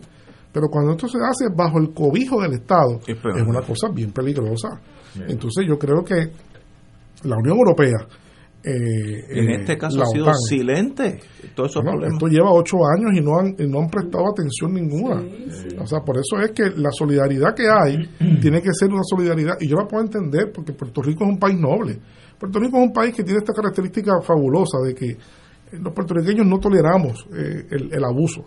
Eh, el puertorriqueño siempre que lucha el más grande contra el pequeño va, va al Sí, pequeño. claro, sí. Siempre. Esto es una cosa, ¿verdad? Este, que está en nuestro ADN. Nosotros identificamos un abuso y siempre estamos en contra del abuso, ¿verdad? Y eso es muy bueno. Pero en este caso hay que escurrillar un poquito Sí, para sa- saber dónde para está saber el dónde está el abuso. realmente. Claro, claro. Porque hay, hay distintos abusos y estos pueblos todos han sufrido, ¿verdad? Por, porque han sido alimentados. El odio se está alimentando, ¿no? Y ese es el problema con las tendencias fascistas. Y hubo, hubo, Este, hu- hubo un, un, no sé si llamarle meme, porque a veces la, la gente eso de meme lo toma como algo en broma, pero fue un arte, un arte gráfico que, que me envió Carlos, eh, donde decía el 25 de febrero hubo explosiones en Yemen, Bombardeos. bombardeos, Bombardeos. perdón, bombardeos en Yemen, en Somalia y en Palestina y en Ucrania. La de Ucrania se publicó, los demás Sí. pasaron por debajo Es del que eso radar. es típico. de- Entonces tú ves el, el- el- los medios corporativos y, y- y uno realmente se indigna porque tú ves los medios corporativos como incluso eh, hablan de muertes de niños, Sí. muchos de los cuales tú sabes que no corresponden a este conflicto bélico, porque yo llegué a ver una foto eh, que se publicaba como si fuera del conflicto bélico de Ucrania y era una foto que yo conocía de la guerra en Siria. Eh, y yo digo, pero ven acá, ¿cuántos niños palestinos han muerto a manos del ejército israelí? ¿Cuántos niños yemeníes han muerto a manos de la Arabia Saudita? O de hambre. y, a- a- ajá, De y de hambruna, porque en Yemen ahora mismo lo que hay es una crisis humanitaria, no solamente por asunto de la guerra, que, que, que está ocasion- siendo ocasionada por Arabia Saudita, a quien los Estados Unidos está armando, sino también por la situación de hambruna. Y yo no veo a CNN cubriendo esa situación, indignados por, por la situación en Yemen, por la situación en Palestina, pero entonces hacen, proveen información distorsionada sobre lo que está ocurriendo Pero mira, en, en Ucrania con el propósito de llevar un mensaje distorsionado a la vez para crear la, la, la rusofobia, porque era como, como Carlos y yo hablábamos esta mañana en otro espacio, yo le decía a Carlos, este tipo de cosas, la prensa occidental lo trata como si aquí las cosas son blancas o negras. Aquí no hay matices, que es lo que tú estás explicando, ¿verdad? De las muchas Ucranias que hay. Este, y tenemos que tener mucho cuidado con Pero eso. mira, y algo que tú planteas de que sobre esos crímenes y esas hambrunas de esos niños, esas necesidades de esa humanidad, el capitalismo tiene el descaro de que cuando descubren una causa así y la quieren exponer, entonces le piden a la gente de a pie que meta la mano en el bolsillo y manda un pesito todos los días para que hagan una cuota para darle alimento para hacer esto. Y las corporaciones multimillonarias que se pasan explotando y sacan, saqueando los pueblos, que ganan miles de millones de dólares, y usted no le puede poner un impuesto para cubrir esas necesidades de esos sectores. Esto es un descaro, es Bueno, una desfachatez. millones quiere, quiere destinar Biden con la situación que hay en los Estados Unidos de inflación, con la situación de desigualdad, quiere destinar seis mil y pico de, de dólares a armamento para Ucrania. O sea, Pero yo me pregunto, ¿verdad? Si, si Ucrania está ocupada por rusos, ¿cómo va a llegar ese armamento? Exacto. No, es muy difícil. ¿Cómo La logística. sí, pero eso le llena, le llena los ojos a los Sí, estadounidenses. la logística. Porque eh, es que tenemos que usar la lógica. sí, yo, sí. yo como, como me gusta el mundo de la guerra desde que era chiquito. Mentira. Sí, y algunos dicen, y algunos dicen que todavía, pero eso están exagerando. Yo sé que Ucrania cuando entraron los nazis había un ambiente antisoviético en aquellos años tan bárbaro que los ucranianos apoyaron a los nazis, hicieron muchos de los de los guardianes de los guetos antijudíos. Y el ídolo de Y- ellos se llama Stepan Bandera, que es un criminal, un Pero- nazi, un nazi que apoyó, aplaudió la invasión de los, De los de nazis. los, de los nazis. sí, Y- sí. Fue el gran líder de Muchos eso. de los de las grandes tragedias contra los judíos lo efectuaron los ucranianos en Ucrania, que fueron los que asesinaron, o sea, los, La primera matanza de Odessa, porque esto fue la segunda, la matanza de Odessa que yo mencioné fue en 2014, pero la primera matanza de Odessa fue en el 41. en el Cuando- 41, cuando entraron los Cuando entraron, fue que fue una barbaridad. Ahí mataron cientos de judíos, cientos de judíos. eh, una cosa Este, y, Este, por eso es que yo creo que es lo importante de tenerte tú aquí porque si uno se guía por lo que ve en televisión en la radio Ay, uno se lleva a un lado nada más Eh, y yo tengo una una forma de escape además del coñac que siempre es un buen escape yo veo yo veo la RAI italiano radio televisión italiana que da una visión diferente y a veces tú estás viendo eh, CNN y yo cambio y parece que hay dos guerras la, la analizada por Sí, Italia sí, sí, sí. y la analizada por Estados Sí, Unidos sí, sí, Eh, sí. el, Son- el- el americano en su buena fe o juventud o imperial lo que tú quieras siempre quiere tener un bueno y un malo y el lado mío es John Wayne y los otros son los indios hay que matar Es una película de vaqueros. esa psicología todavía una película, existe un maniqueísmo eh, simplón que es imposible de que sea cierto porque eso no es así. La vida Las no. realidades políticas no funcionan así a nivel maniqueo So- de buenos y malos, de vaqueros e indios. Sobre todo en países tan turbulentos históricamente como Ucrania que esto no es este Maine que llegaron los ingleses y todavía están allí no eso es Entonces, pues, uno, uno ve, hay muchas ha habido muchas discusiones. Y uno, uno está más o menos, yo no he tenido mucho tiempo porque he estado ¿verdad? en tantas otras cosas, pero sí me llega unas discusiones sobre el asunto del derecho internacional, que es un tema, ¿verdad? Que no es muy fuerte, nunca ha sido muy fuerte. Eh, lo que conozco, conozco algo, ¿verdad? Pero sí, pero sí ha habido unos amigos, este, colegas y eso, discutiendo sobre el derecho internacional. Lo que era esto al inicio no fue lo que evolucionó. Por supuesto, cuando esto comenzó, el concepto inicial era que Rusia iba a ocupar dos repúblicas que le solicitaron formalmente a Rusia de acuerdo al propio derecho internacional que lo, lo- lo contempla, eh, que lo ocupará para protegerlo. ¿no? Luego de eso, pues entonces la cosa evoluciona, va evolucionando básicamente hacia las características de una invasión, no cabe duda de eso. Entonces, eh, eh, la pregunta que se hace es que ah, si había autorización para esa invasión, obviamente no la había, porque no, no, la, no la había. Pero, eh, y es una violación del derecho internacional desde ese punto de vista, sin duda alguna, de Rusia. Lo que pasa es que este conflicto no comenzó ahí. Este conflicto comenzó con un golpe de Estado. Un golpe de Estado que está estipulado, y eso está estipulado. Yo creo que nadie le cabe duda de que fue apoyado por, por Occidente, obviamente violando el derecho internacional Claro, exacto. la injerencia en asuntos internos, derrocar un gobierno constitu- constitucional, es una violación al derecho Como internacional. en el Chile de Salvador Allende. pero eso pa- ese ese gobierno que fue derrocado era Constitucional, pero electo. era prorruso de Yanu- pro antirruso era No, no, Yanukovych era, no era, Yanukovych no era realmente un tipo, era un ol- oliga- es un oligarca de estos que lo único que hizo fue que se, se negó a firmar un protocolo con la, con la Unión Europea, se negó a eso. Eh, parece que se sedujo más con los rusos y no, no lo hizo. Y eso pues fue el, principio de, de una serie de, de intromisiones que lo llevaron a tener que irse de, de allí este, en un proceso de esto, de lo que llaman revoluciones naranjas, ¿no? Que, que son estimuladas realmente desde el el exterior. Son violaciones, claramente violaciones al, al derecho internacional. O sea, que aquí la violación del derecho internacional ha sido grasa a troche y moche, como decimos en Puerto Rico. Todo el mundo aquí lo, lo, lo hizo lo hizo el otro sector al principio y lo hizo Rusia al final, ¿verdad? Así que, eh, ¿verdad? Eh, el conflicto eh, va más allá de eso, porque eh, el derecho internacional sabemos que no tiene no tiene cuerpo, ¿verdad? No, no, no, no tiene no tiene garras, Es no tiene garras. claro. Depende de la voluntad de las partes, porque no es vinculante. Uno no puede meter preso a un país. Nadie, eso, no, eso no- eso no existe. Así que depende mucho de la responsabilidad política eh, de los líderes de asumir el respeto a ese a esa a esa carta de las Naciones Unidas que implica y que yo secundo plenamente. Yo yo no creo en ninguna invasión. Obviamente no, no creo que la- las invasiones deban este a menos a menos que cosas extremas que solamente son son establecidas en el derecho internacional cuando o permitidas cuando el propio Consejo de Seguridad lo, lo, lo permite, lo discute y lo aprueba en casos extremos, ¿verdad? En casos, eh, por lo pronto siempre las Naciones Unidas lo que tienden es a buscar soluciones negociadas, soluciones diplomáticas, como debe ser, evitar a toda costa el uso de la violencia, ¿no? Pero aquí el, el uso de la violencia es lamentable, es muy lamentable, pero, insisto, desde hace tiempo ya, eh, no ha habido voluntad de imponer un clima de paz.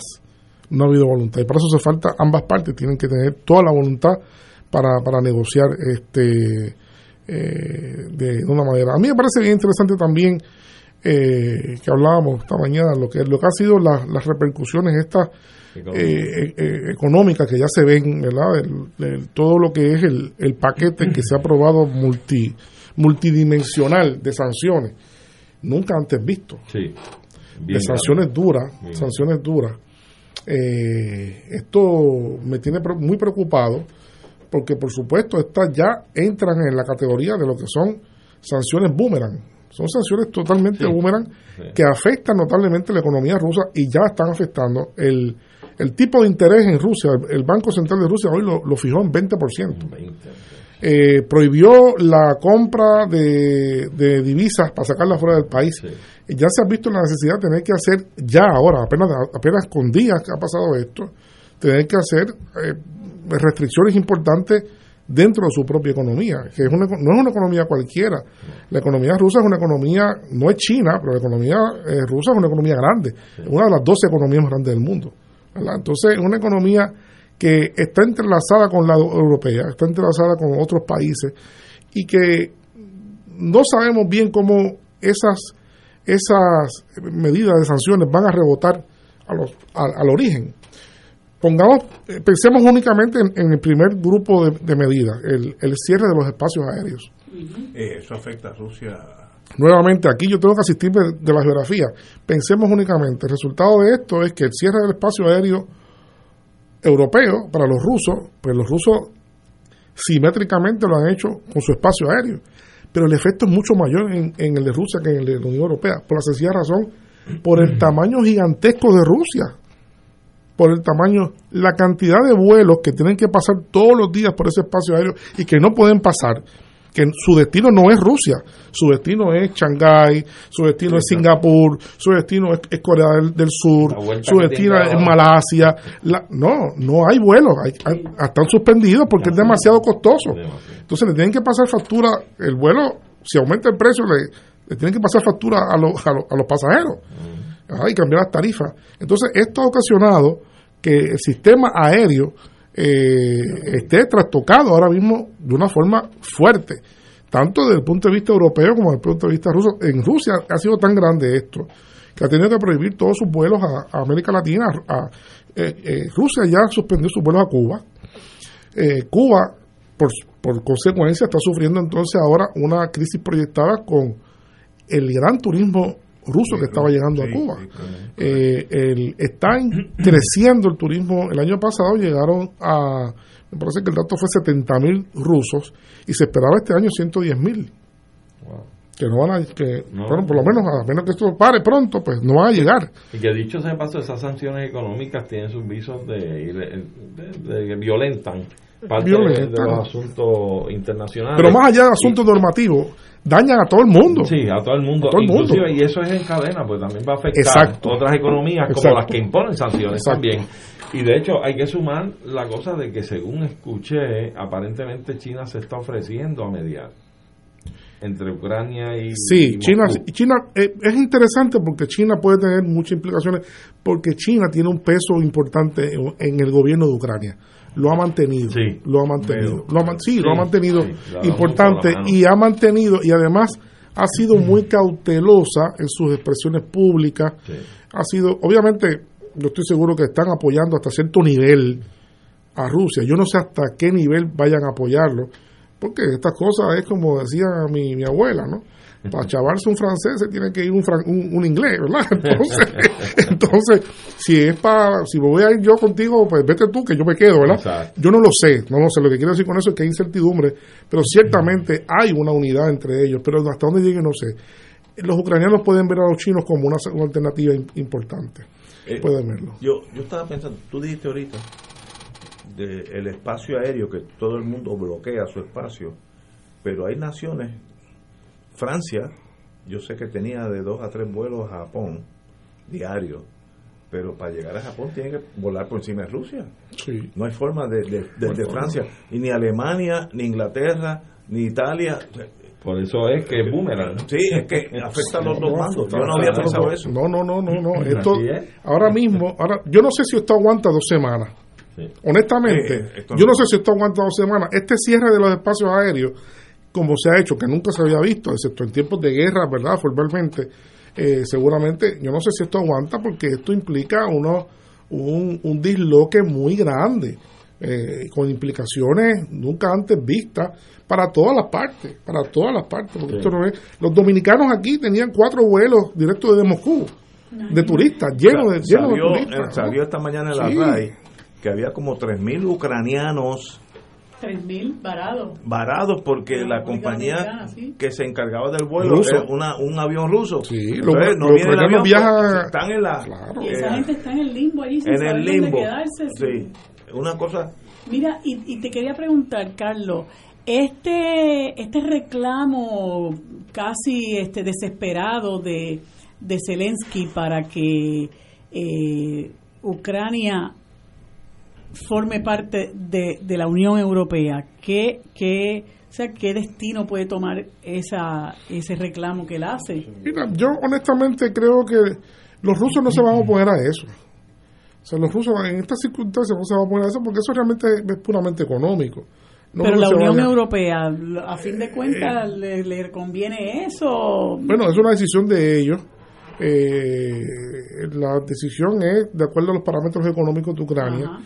No andan buenos ahora, Sí. así que yo no creo que sea candidato. De hecho, no han aceptado Turquía nunca.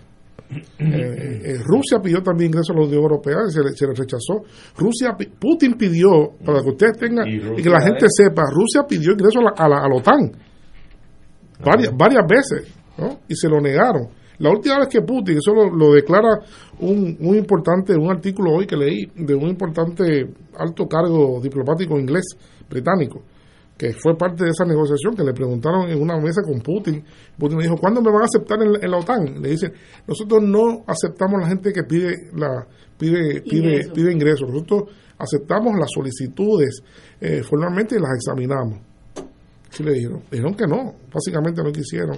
Eh, el hecho de que vaya vaya a pertenecer a la OTAN, yo creo que, digo, a la, a la, a la. Unión Europea, yo no creo que haya inconveniente mayor con eso. Eh, aquí el problema esencialmente es, con la OTAN, que es bueno también decir, porque ¿verdad? hay cosas que en un inicio por uno va diciendo que eran cosas más generales, pero para que se pueda entender ya hay que entrar en más especificidad. En la constitución ucraniana estaba, había una disposición sobre la neutralidad que se eliminó en el 2014. Después del ¿verdad? golpe. Después del golpe se eliminó la disposición y ahí fue que comenzó el frenesí ruso. Porque obviamente tan pronto ese gobierno, un gobierno golpista, decide cambiar la constitución y eliminar la disposición De la neutralidad. de neutralidad ¿verdad? Entonces ya pone ahí, si se quita la neutralidad, eso quiere decir que en cualquier momento Ucrania puede pasar a ser parte de la, de la OTAN y ya lo demás, pues lo hemos visto. ¿no? Mira lo interesante de lo- los datos que tú traes. Hablando de neutralidad, haber aceptado a Rusia neutralizaba a la OTAN.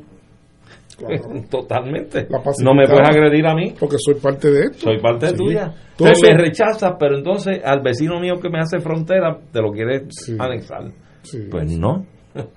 Mira qué interesante Sí. el juego. Es, es muy interesante. Eh, tú dijiste ahorita que tú crees que las presiones políticas, políticas económicas, son tales que en dos o tres semanas tú ves que esto se llegue a un, un modo vivendi, por lo menos en lo, en lo económico. Plan- pienso yo, ¿verdad? Prefiero pensar eso, vamos a decir. No sé, porque ya estamos entrando en un plano bastante especulativo. Eh, debo reconocer eso, es pura especulación, porque no, no, no hay forma de predecir lo que va a suceder, y lo hemos visto. Este conflicto tam- también ha sido bastante difícil de prever las cosas, eh, los acontecimientos últimos, pero uno, o con lo que sí sabe uno, ¿verdad? Sí se sabe que la afectación general por parte de estas de estas este, eh, sanciones va a ser muy fuerte. Bueno, el rublo, Esta- el rublo ha caído casi el, un el 30%. ru- el rublo ha caído, mencioné lo del tipo de interés, 20%. el 20%.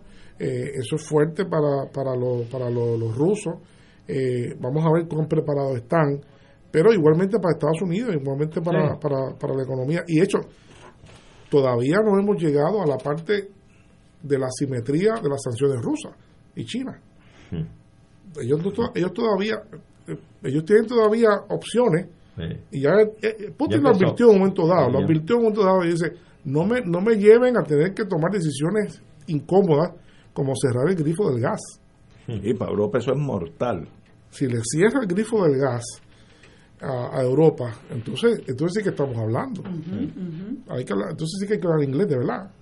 Porque la cosa se va a poner bien difícil, pues sobre todo porque entonces afectaría a unos sectores sociales que están totalmente vulnerables, que están totalmente ajenos a este conflicto. Sí, entonces pondría ciertamente a las élites que están tomando decisiones eh, a vivir bien, porque eso nunca va a tener problemas, y van a tener que... hay- En, en Italia ayer salió un señor mayor que tiene una pensión de 600 euros, Sí, sí. decía, ¿no? Y tiene que pagar qué sé yo cuánto de, de- de alojamiento. Dice, cuando suban el gas la próxima vez, yo voy a tener que ir a un asilo.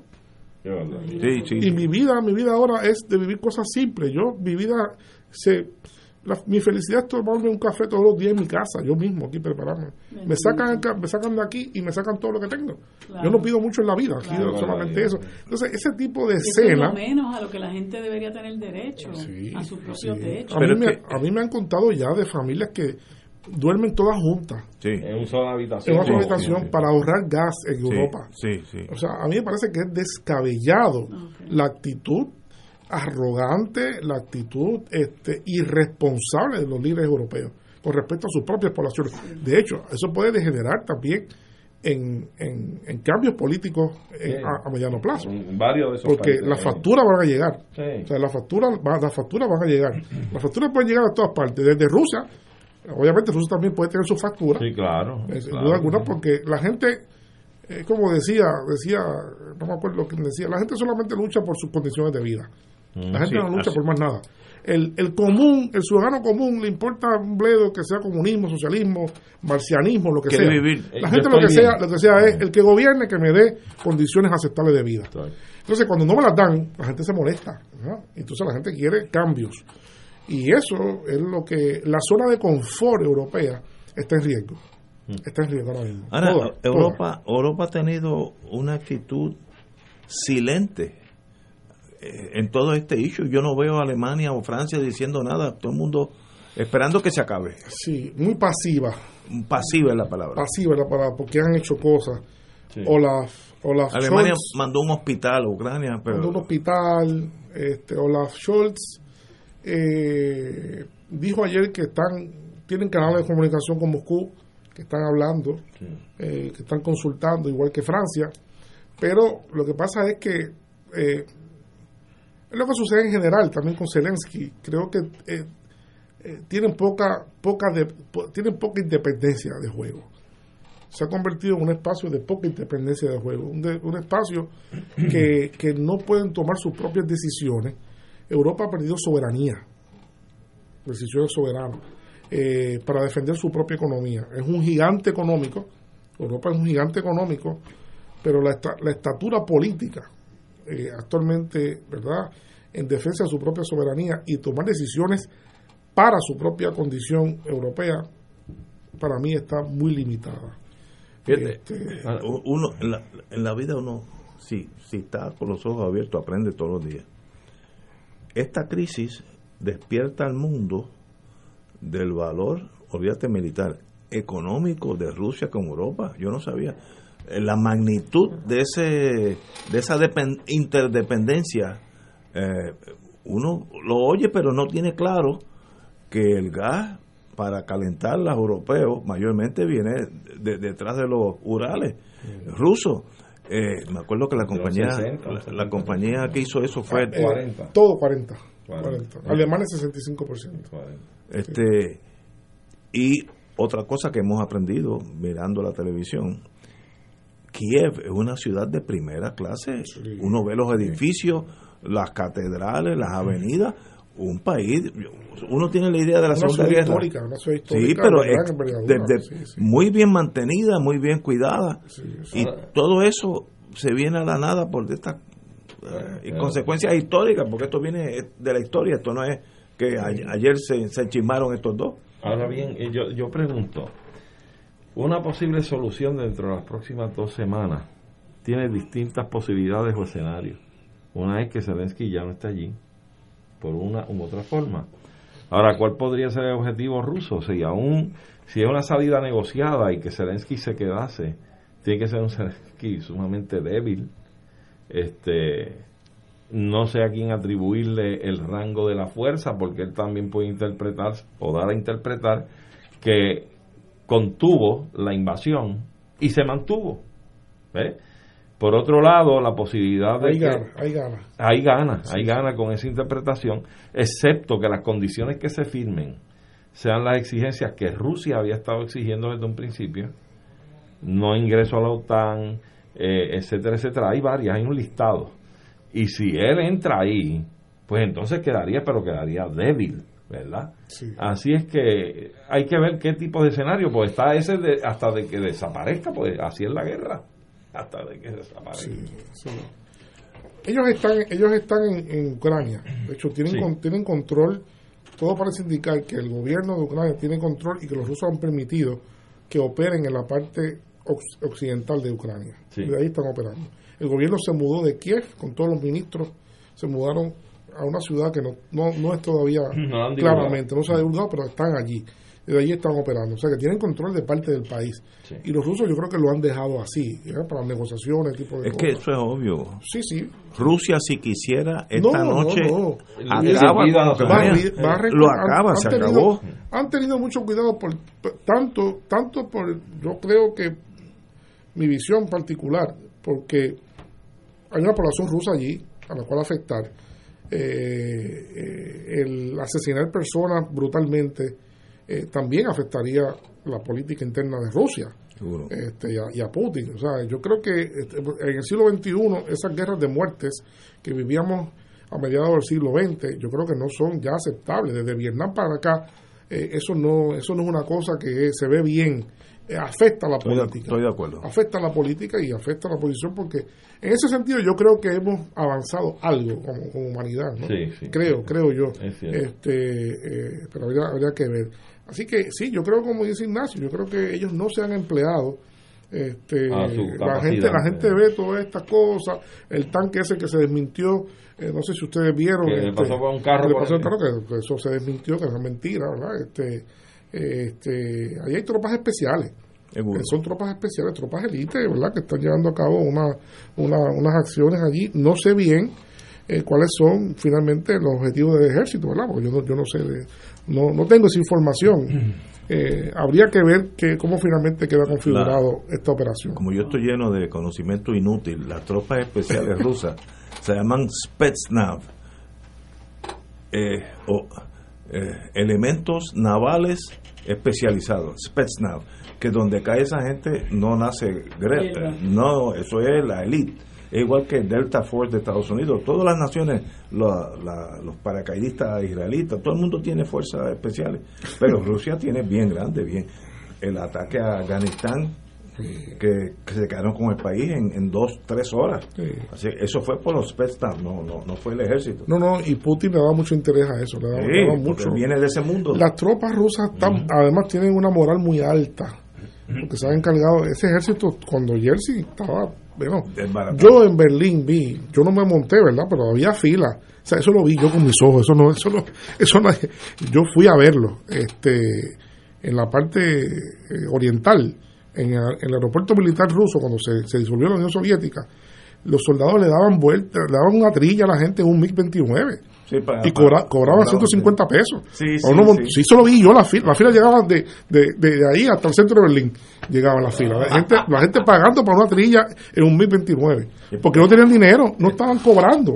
Entonces se dedicaron a, a vender viajes en los tanques, en los Ahí aviones. se hizo mucho Sí. dinero porque muchos mercenarios compraron armas regaladas. Hay, hay un grupo que se llama, ahí se me olvidó el nombre, que trabaja desde Monte Carlo, eh, en, en Francia, etc- etcétera, que opera desde allí. Y ahí- esa gente compraron millones de dólares, pero regalados, y luego, luego los revendieron en África, en Sudamérica, desde aviones hasta los mejores en los Sí, misiles. sí, sí, sí, Eh, sí. Así que siempre hay oportunidad de hacer un dólar. siempre hay una oportunidad. Vamos a una pausa, amigo. Fuego Cruzado está contigo en todo Puerto Rico. Cómprame un sistema solar y escúchame aquí en Radio Paz. Todos los viernes a las 4 y 30 de la tarde. Te espero para que me cuentes tus inquietudes acerca de placas solares con baterías. Comunícate conmigo. Soy Luis Enrique al 787-536-7938 de Solar Store. Cómprame un sistema solar. Todos los miércoles a las 4 y 30 de la tarde no se pueden perder el programa Tu Conciencia Económica PR, un programa de análisis de noticias de la economía local e internacional para que tomes tus decisiones financieras con conciencia con el experto Roberto Berríos. Todos los miércoles a las 4 y 30 pm por Radio Paz 810 AM y por Radio Paz 810.com. Tu Conciencia Económica PR, proveyendo tranquilidad, transfiriendo tu riesgo. Fanático del deporte, la mejor información y el mejor análisis lo escuchas los sábados a las 2 de la tarde por Impacto Deportivo con Javier Sabat y el más completo elenco en deportes por Radio Paz 810 AM y en las redes sociales Facebook Impacto Deportivo Radio PR Twitter e Instagram Impacto underscore Deport juntos, impactando el deporte nacional. Este viernes 4 de marzo inicia la temporada del béisbol AA en Comerío y Radio Paz 810 AM es la emisora oficial de los pescadores del Plata. Escucha la acción del juego desde las 8 de la noche. Hay bonito en Comerío por Radio Paz 810 AM y Radio Paz 810.com. 2.6 millones de autos en Puerto Rico. Algunos de ellos con desperfectos. Autocontrol. Tu carro. Tu mundo. Tu mundo. Tu mundo. Ahora, de 12 del mediodía a 3 de la tarde. Por Radio Paz 810 AM y Radio Paz 810.com. Y ahora continúa Fuego Cruzado.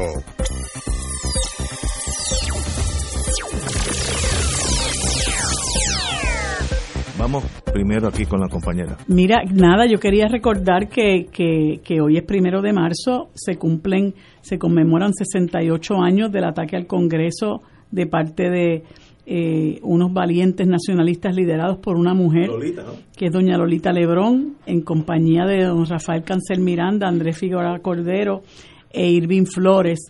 Y yo pienso que esto es un, una efeméride que nosotros, los que somos independentistas, tenemos que mantener viva eh, en la historia, viva en la mente de la gente, que ese es el verdadero ataque al Congreso, ¿verdad? No lo que presenciamos eh, hace, hace un año y pico en, en el Congreso de los Estados Unidos.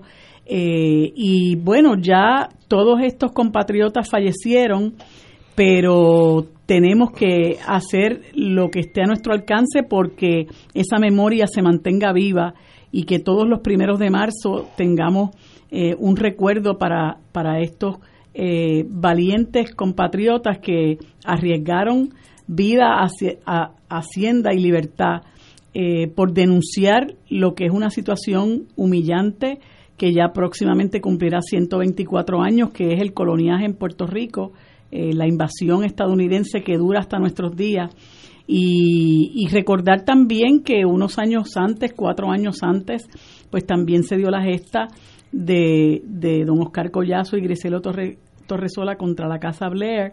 Eh, muchas personas, ¿verdad?, en esta, en esta etapa de, nuestra historia no entienden por qué estas personas se lanzaron eh, a, estos actos, pero, pero hay que entenderlo y evaluarlo dentro del contexto histórico en el que eso ¿verdad? Cuando el independentismo fue objeto de una represión feroz de parte del gobierno de los Estados Unidos.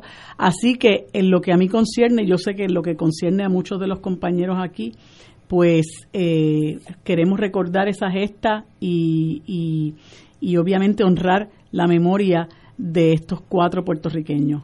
Me uno a las expresiones de Marilu y acoto que igualmente fue parte de ese proceso revolucionario realmente que estuvo precedido también ante eh, cerca de unos días antes del ataque a la Casa Blea en noviembre del 50, los actos del 30 de octubre, que fue la revolución nacionalista en Puerto Rico, y donde se proclamó la república en el pueblo de Jayuya, después de haberse tomado el cuartel, y que hubo que utilizar por parte del Estado y del Estado interventor en Puerto Rico Estados Unidos eh, aviones de la Guardia Nacional incluso para ametrallar desde el aire eh, a las fuerzas revolucionarias, libertarias del país.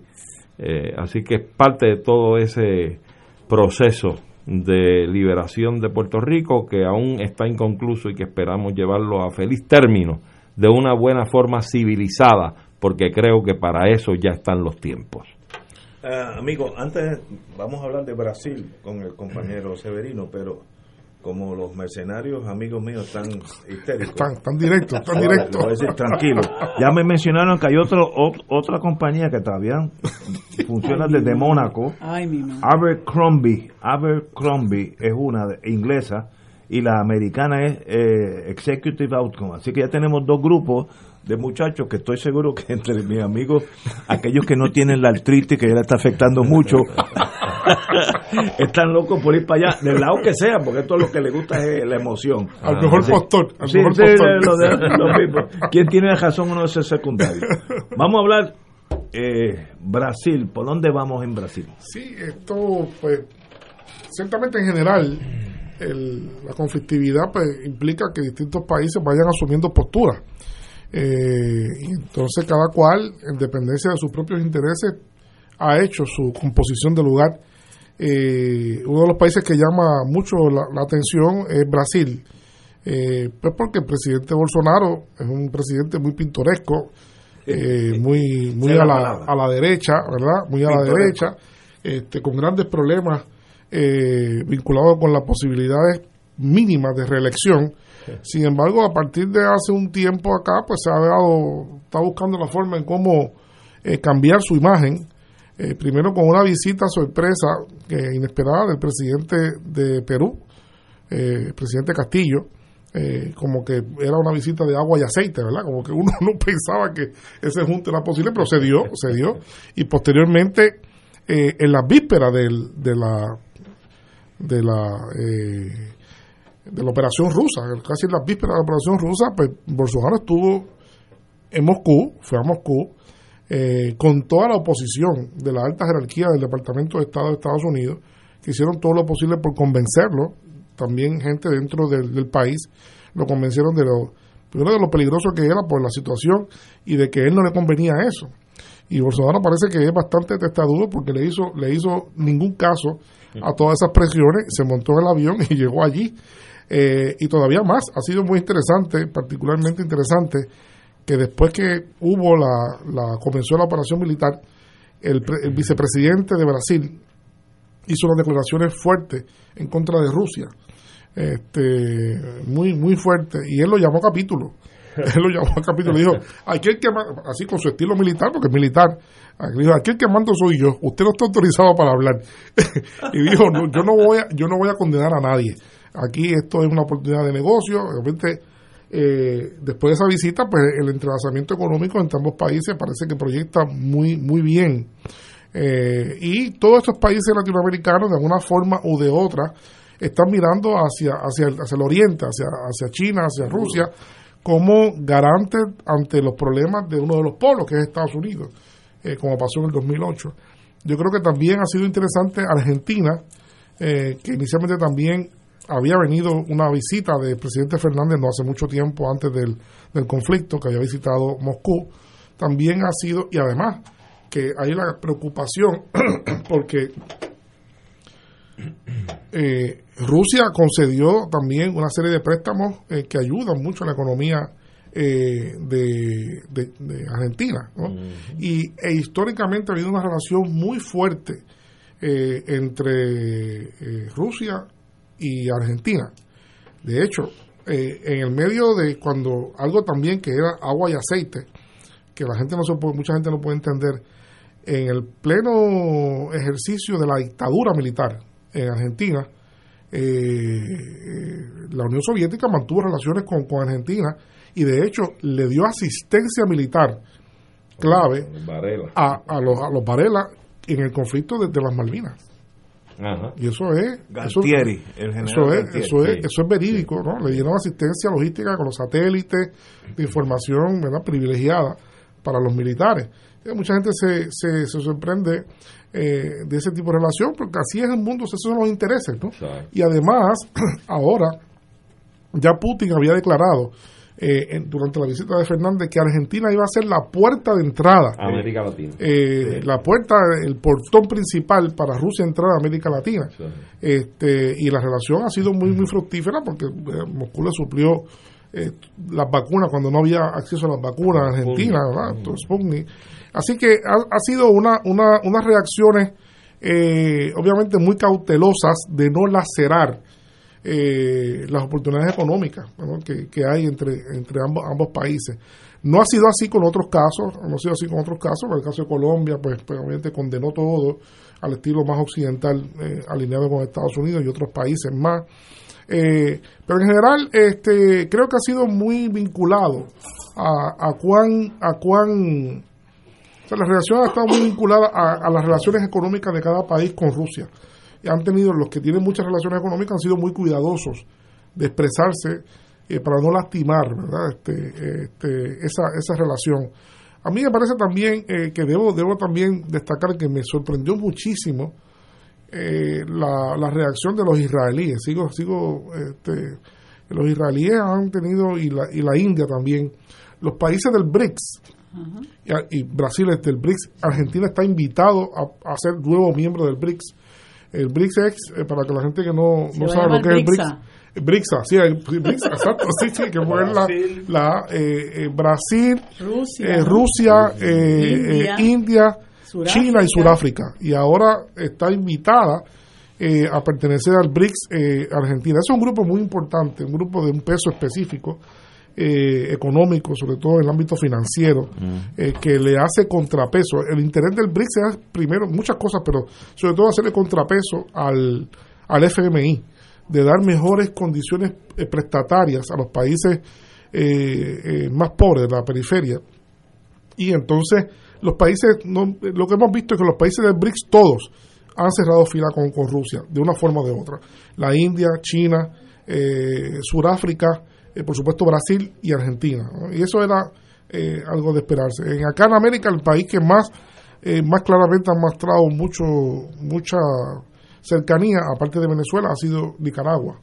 Eh, Y Dominicana pues ha reaccionado también con mucha preocupación, no con endoso a nadie, sino con, con, con su turismo, porque se le va la vida Y, dominicanos, y la posición que te preocupaba o te, o te llamaba la Ah, de, de, perdón, Israel. sí, de Israel. Me- me- la situación de Israel fue muy interesante porque Israel no ha condenado a Rusia. Israel hizo un comunicado a través de su cancillería y dijo que nadie le quepa duda que Israel es un aliado de los Estados Unidos. Que no le quepa duda a nadie. Pero vamos a ser muy cautelosos con esta situación. Se estarán proyectando. No, no, no, no, no, no, no, déjame, déjame decirte. El tema son los judíos en Ucrania. Exacto, exacto, exactamente. El tema son los judíos en Ucrania. y en, no en la puede- guerra. si hay dos países en el mundo que yo puedo decir de lo que yo conozco, si dos países que son particularmente alérgicos al tema fascista son los rusos y los israelíes. Seguro, pues con Sí, razón. por Sí. razones históricas. La ¿no? historia, la historia lo históricas. dice. Ellos no están dispuestos jamás, jamás a tener una ambivalencia como lo están teniendo los europeos ahora con este tema. Y este tema es delicadísimo porque esto no es un problema únicamente ucraniano. Yo quiero decir que esto no es un problema de Ucrania. Esto se está manifestando en Ucrania, Pero esto es una bomba de tiempo que si los europeos no se ponen para su número a trabajar esto con seriedad, les puede explotar en la cara. ¿no? Eh, hoy es Ucrania y pasado mañana no sabemos quién va a ser. ¿Verdad? Y la El- ambivalencia. El ¿no? crecimiento del fascismo. Claro, Eso es lo que del neonazismo y las tendencias, estas tendencias este, este, eh, eh, eh, intolerantes, de intolerancia total, ¿verdad? Y de, De minoría. y de violencia, de, atada a la violencia de minor, contra las minorías, contra los extranjeros, ¿verdad? Este, Y en Estados Unidos. Estados- bueno, este, bueno, este grupo, yo leí ese artículo que lo recomiendo, que si, si la gente lo puede buscar en internet, un artículo de la revista Time del año 2021. La revista Time le dedica un, un espacio amplio al tema de, del neonazismo en Ucrania en el 2021 y hace una, una investigación profunda no solamente de lo que está pasando en Ucrania, sino de los tentáculos, particularmente de lo que llaman el batallón de Azov. El batallón de Azov es el brazo principal que pertenece al gobierno. Es un, es un, tiene una relación extraña con el gobierno de Ucrania, que son una serie de, de, de elementos que han sido adiestrados con distintas fuentes de financiamiento y son claramente eh, neonazistas. ¿no? El batallón de Azov son los que están peleando ahora. Eh, según he podido ver, no, no, no conozco ¿verdad? todo allí, pero según algunos reportes dicen que el ejército ucraniano no es el que está poniendo más resistencia, sino son los grupos paramilitares en Ucrania, que las hay cantidad de ellos. Sí, más, sí, sí, sí, sí. Eh, tienen, tienen una razón de, de luchar. Tienen el ejército no tiene razón de luchar. ¿No? Sí, sí.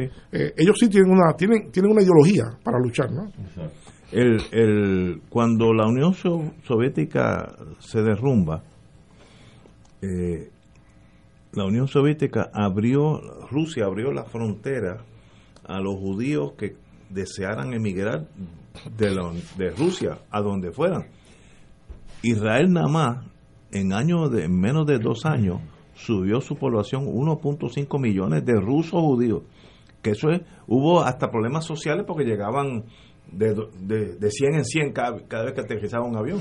Y, y, eh, en ese momento yo tenía un hijo que vivía por allá y, y los servicios sociales estaban moviéndose para que todo el mundo si pudiera aceptar por lo menos una viejita o un viejito que, que llegaban de Moscú sin saber el lenguaje, etcétera Eh, y hubo una, una gran inmigración rusa, por eso es que tal vez esa generación sigue eh, Bueno, amigable. uno de los grandes centros todavía, eso, eso es- tú tienes toda la razón, uno de los países que tienen la mayor comunidad eh, judía es Rusia también. Sí, Quizás también por eso la cautela de Israel de no condenar a Rusia, porque en Rusia hay muchos judíos también. Y han sido muy bien tra- tratados por los rusos. Muchos de los Se sienten- científicos en Rusia Oh, sí. tienden a ser judíos. Sí, eso, sí, hace. sí. eh, Hace- y también, bueno, como en, también en Alemania, en Europa en general también, sí, sí. Han sido, han sido judíos. Y- y- Eh, Zelensky, me preguntaba un estudiante hoy ¿Es en mi clase. Zelensky es de ascendencia De judía. ascendencia judía, sí. pues seguramente no es practicante. No es practicante, pero de ascendencia judía, sí. Sí, este Alemania, que es una potencia en Europa, la potencia, está silente, no no no ha sonado para nada. ¿Qué ha, qué ha hecho Scholz? Si algo. Eh, bueno, Scholz fue a hablar con Putin, fue a hablar con Zelensky. Eh, fue, Ah, a verdad. fue, fue a hablar, fue a hablar con, con Biden. Eh, pero no, no ha demostrado control, no ha demostrado la estatura que tenía eh, Merkel. Eh, no, no se ha encontrado todavía en la posición, no ha encontrado su, su razón de ser en la posición y, y mucho menos en este conflicto. Luce, luce errático, luce poco preciso con las articulaciones que está haciendo Alemania en esto, ambivalente también de alguna manera. Así que no, no sabemos. La ministro ha decepcionado también, Annalene Baerbock, ha decepcionado también mucho, la ministra que es de los verdes, es de los verdes, pero, eh, pero ha, ha- ha decepcionado también bastante con su postura, que no ha también se ha alineado con el asunto de no intervenir eh, buscando la, paz, la pacificación del conflicto, sino eh, autorizando una, una mujer de- que pertenece a los verdes, eh, eh, autorizando la venta de armas de Alemania allí, es algo que hace 20 años Alemania jamás se hubiese imaginado. Oye, para que 30 uno vea lo complejo de la historia europea, dice el, el- el amigo mío griego, Chipre, ellos es otro conflicto. Fue invadido por Turquía hace 44 años y la OTAN hasta el día de hoy no ha hecho nada. Nada. Así que eh, Eso uno- es Yo que no es una yo- historia como la nuestra, es compleja. Yo estuve allí en Chipre, aquello es bien interesante, bien interesante. Señores, tenemos que irnos. Severino, hoy te dimos la hora y un poquito más. Un Así poquito, que la hora plus, bienvenido. la hora plus. plus. Una, una ñapa. Yo llegué diciéndole, hoy hace falta que las dos horas sean de Severino, Sí, porque esto está al palo hoy. No fue el único que me lo dijo, varias personas me dijeron, oye, oye para Severino. No, y hay que informarse, como decía Sí, este, es importante. Eh, las cosas no son los No buenos son y los malos. Sí, hay que informarse. que eso. Hay- la gente tiene que informarse, hay que buscar fuentes alternas. Es muy importante no creer lo primero que uno ve. Yo recomiendo, aunque mucha gente, pues, tú sabes, lo demoniza también, pero yo recomiendo Telesur. Telesur tiene unas entrevistas maravillosas, Muy bueno, muy bueno. eh, con gente muy versada en todos estos temas. Que viene de La Habana. En La Excelente análisis. Este, es el programa favorito de, de Rafi. Sobre todo, sobre todo, aún en la simpleza, el sentido común nos exige que si tenemos pupilas para nosotros criticar algunas acciones en algunos momentos, tenemos que criticarlas todas, no importan los actores. Correcto. Y hemos tenido guerras antes donde se han matado viejos, jóvenes, niños, gente inocente en Vietnam, en Irak, en Afganistán. Y tenemos que tener la misma pupila de crítica, igual que en cualquier otro escenario. Es, la humanidad la que Todos los imperios son iguales. No hay un imperio diferente. Desde Adán y Eva para acá, los imperios van a velar por sus intereses. Eso no ha cambiado. Señores, hasta mañana.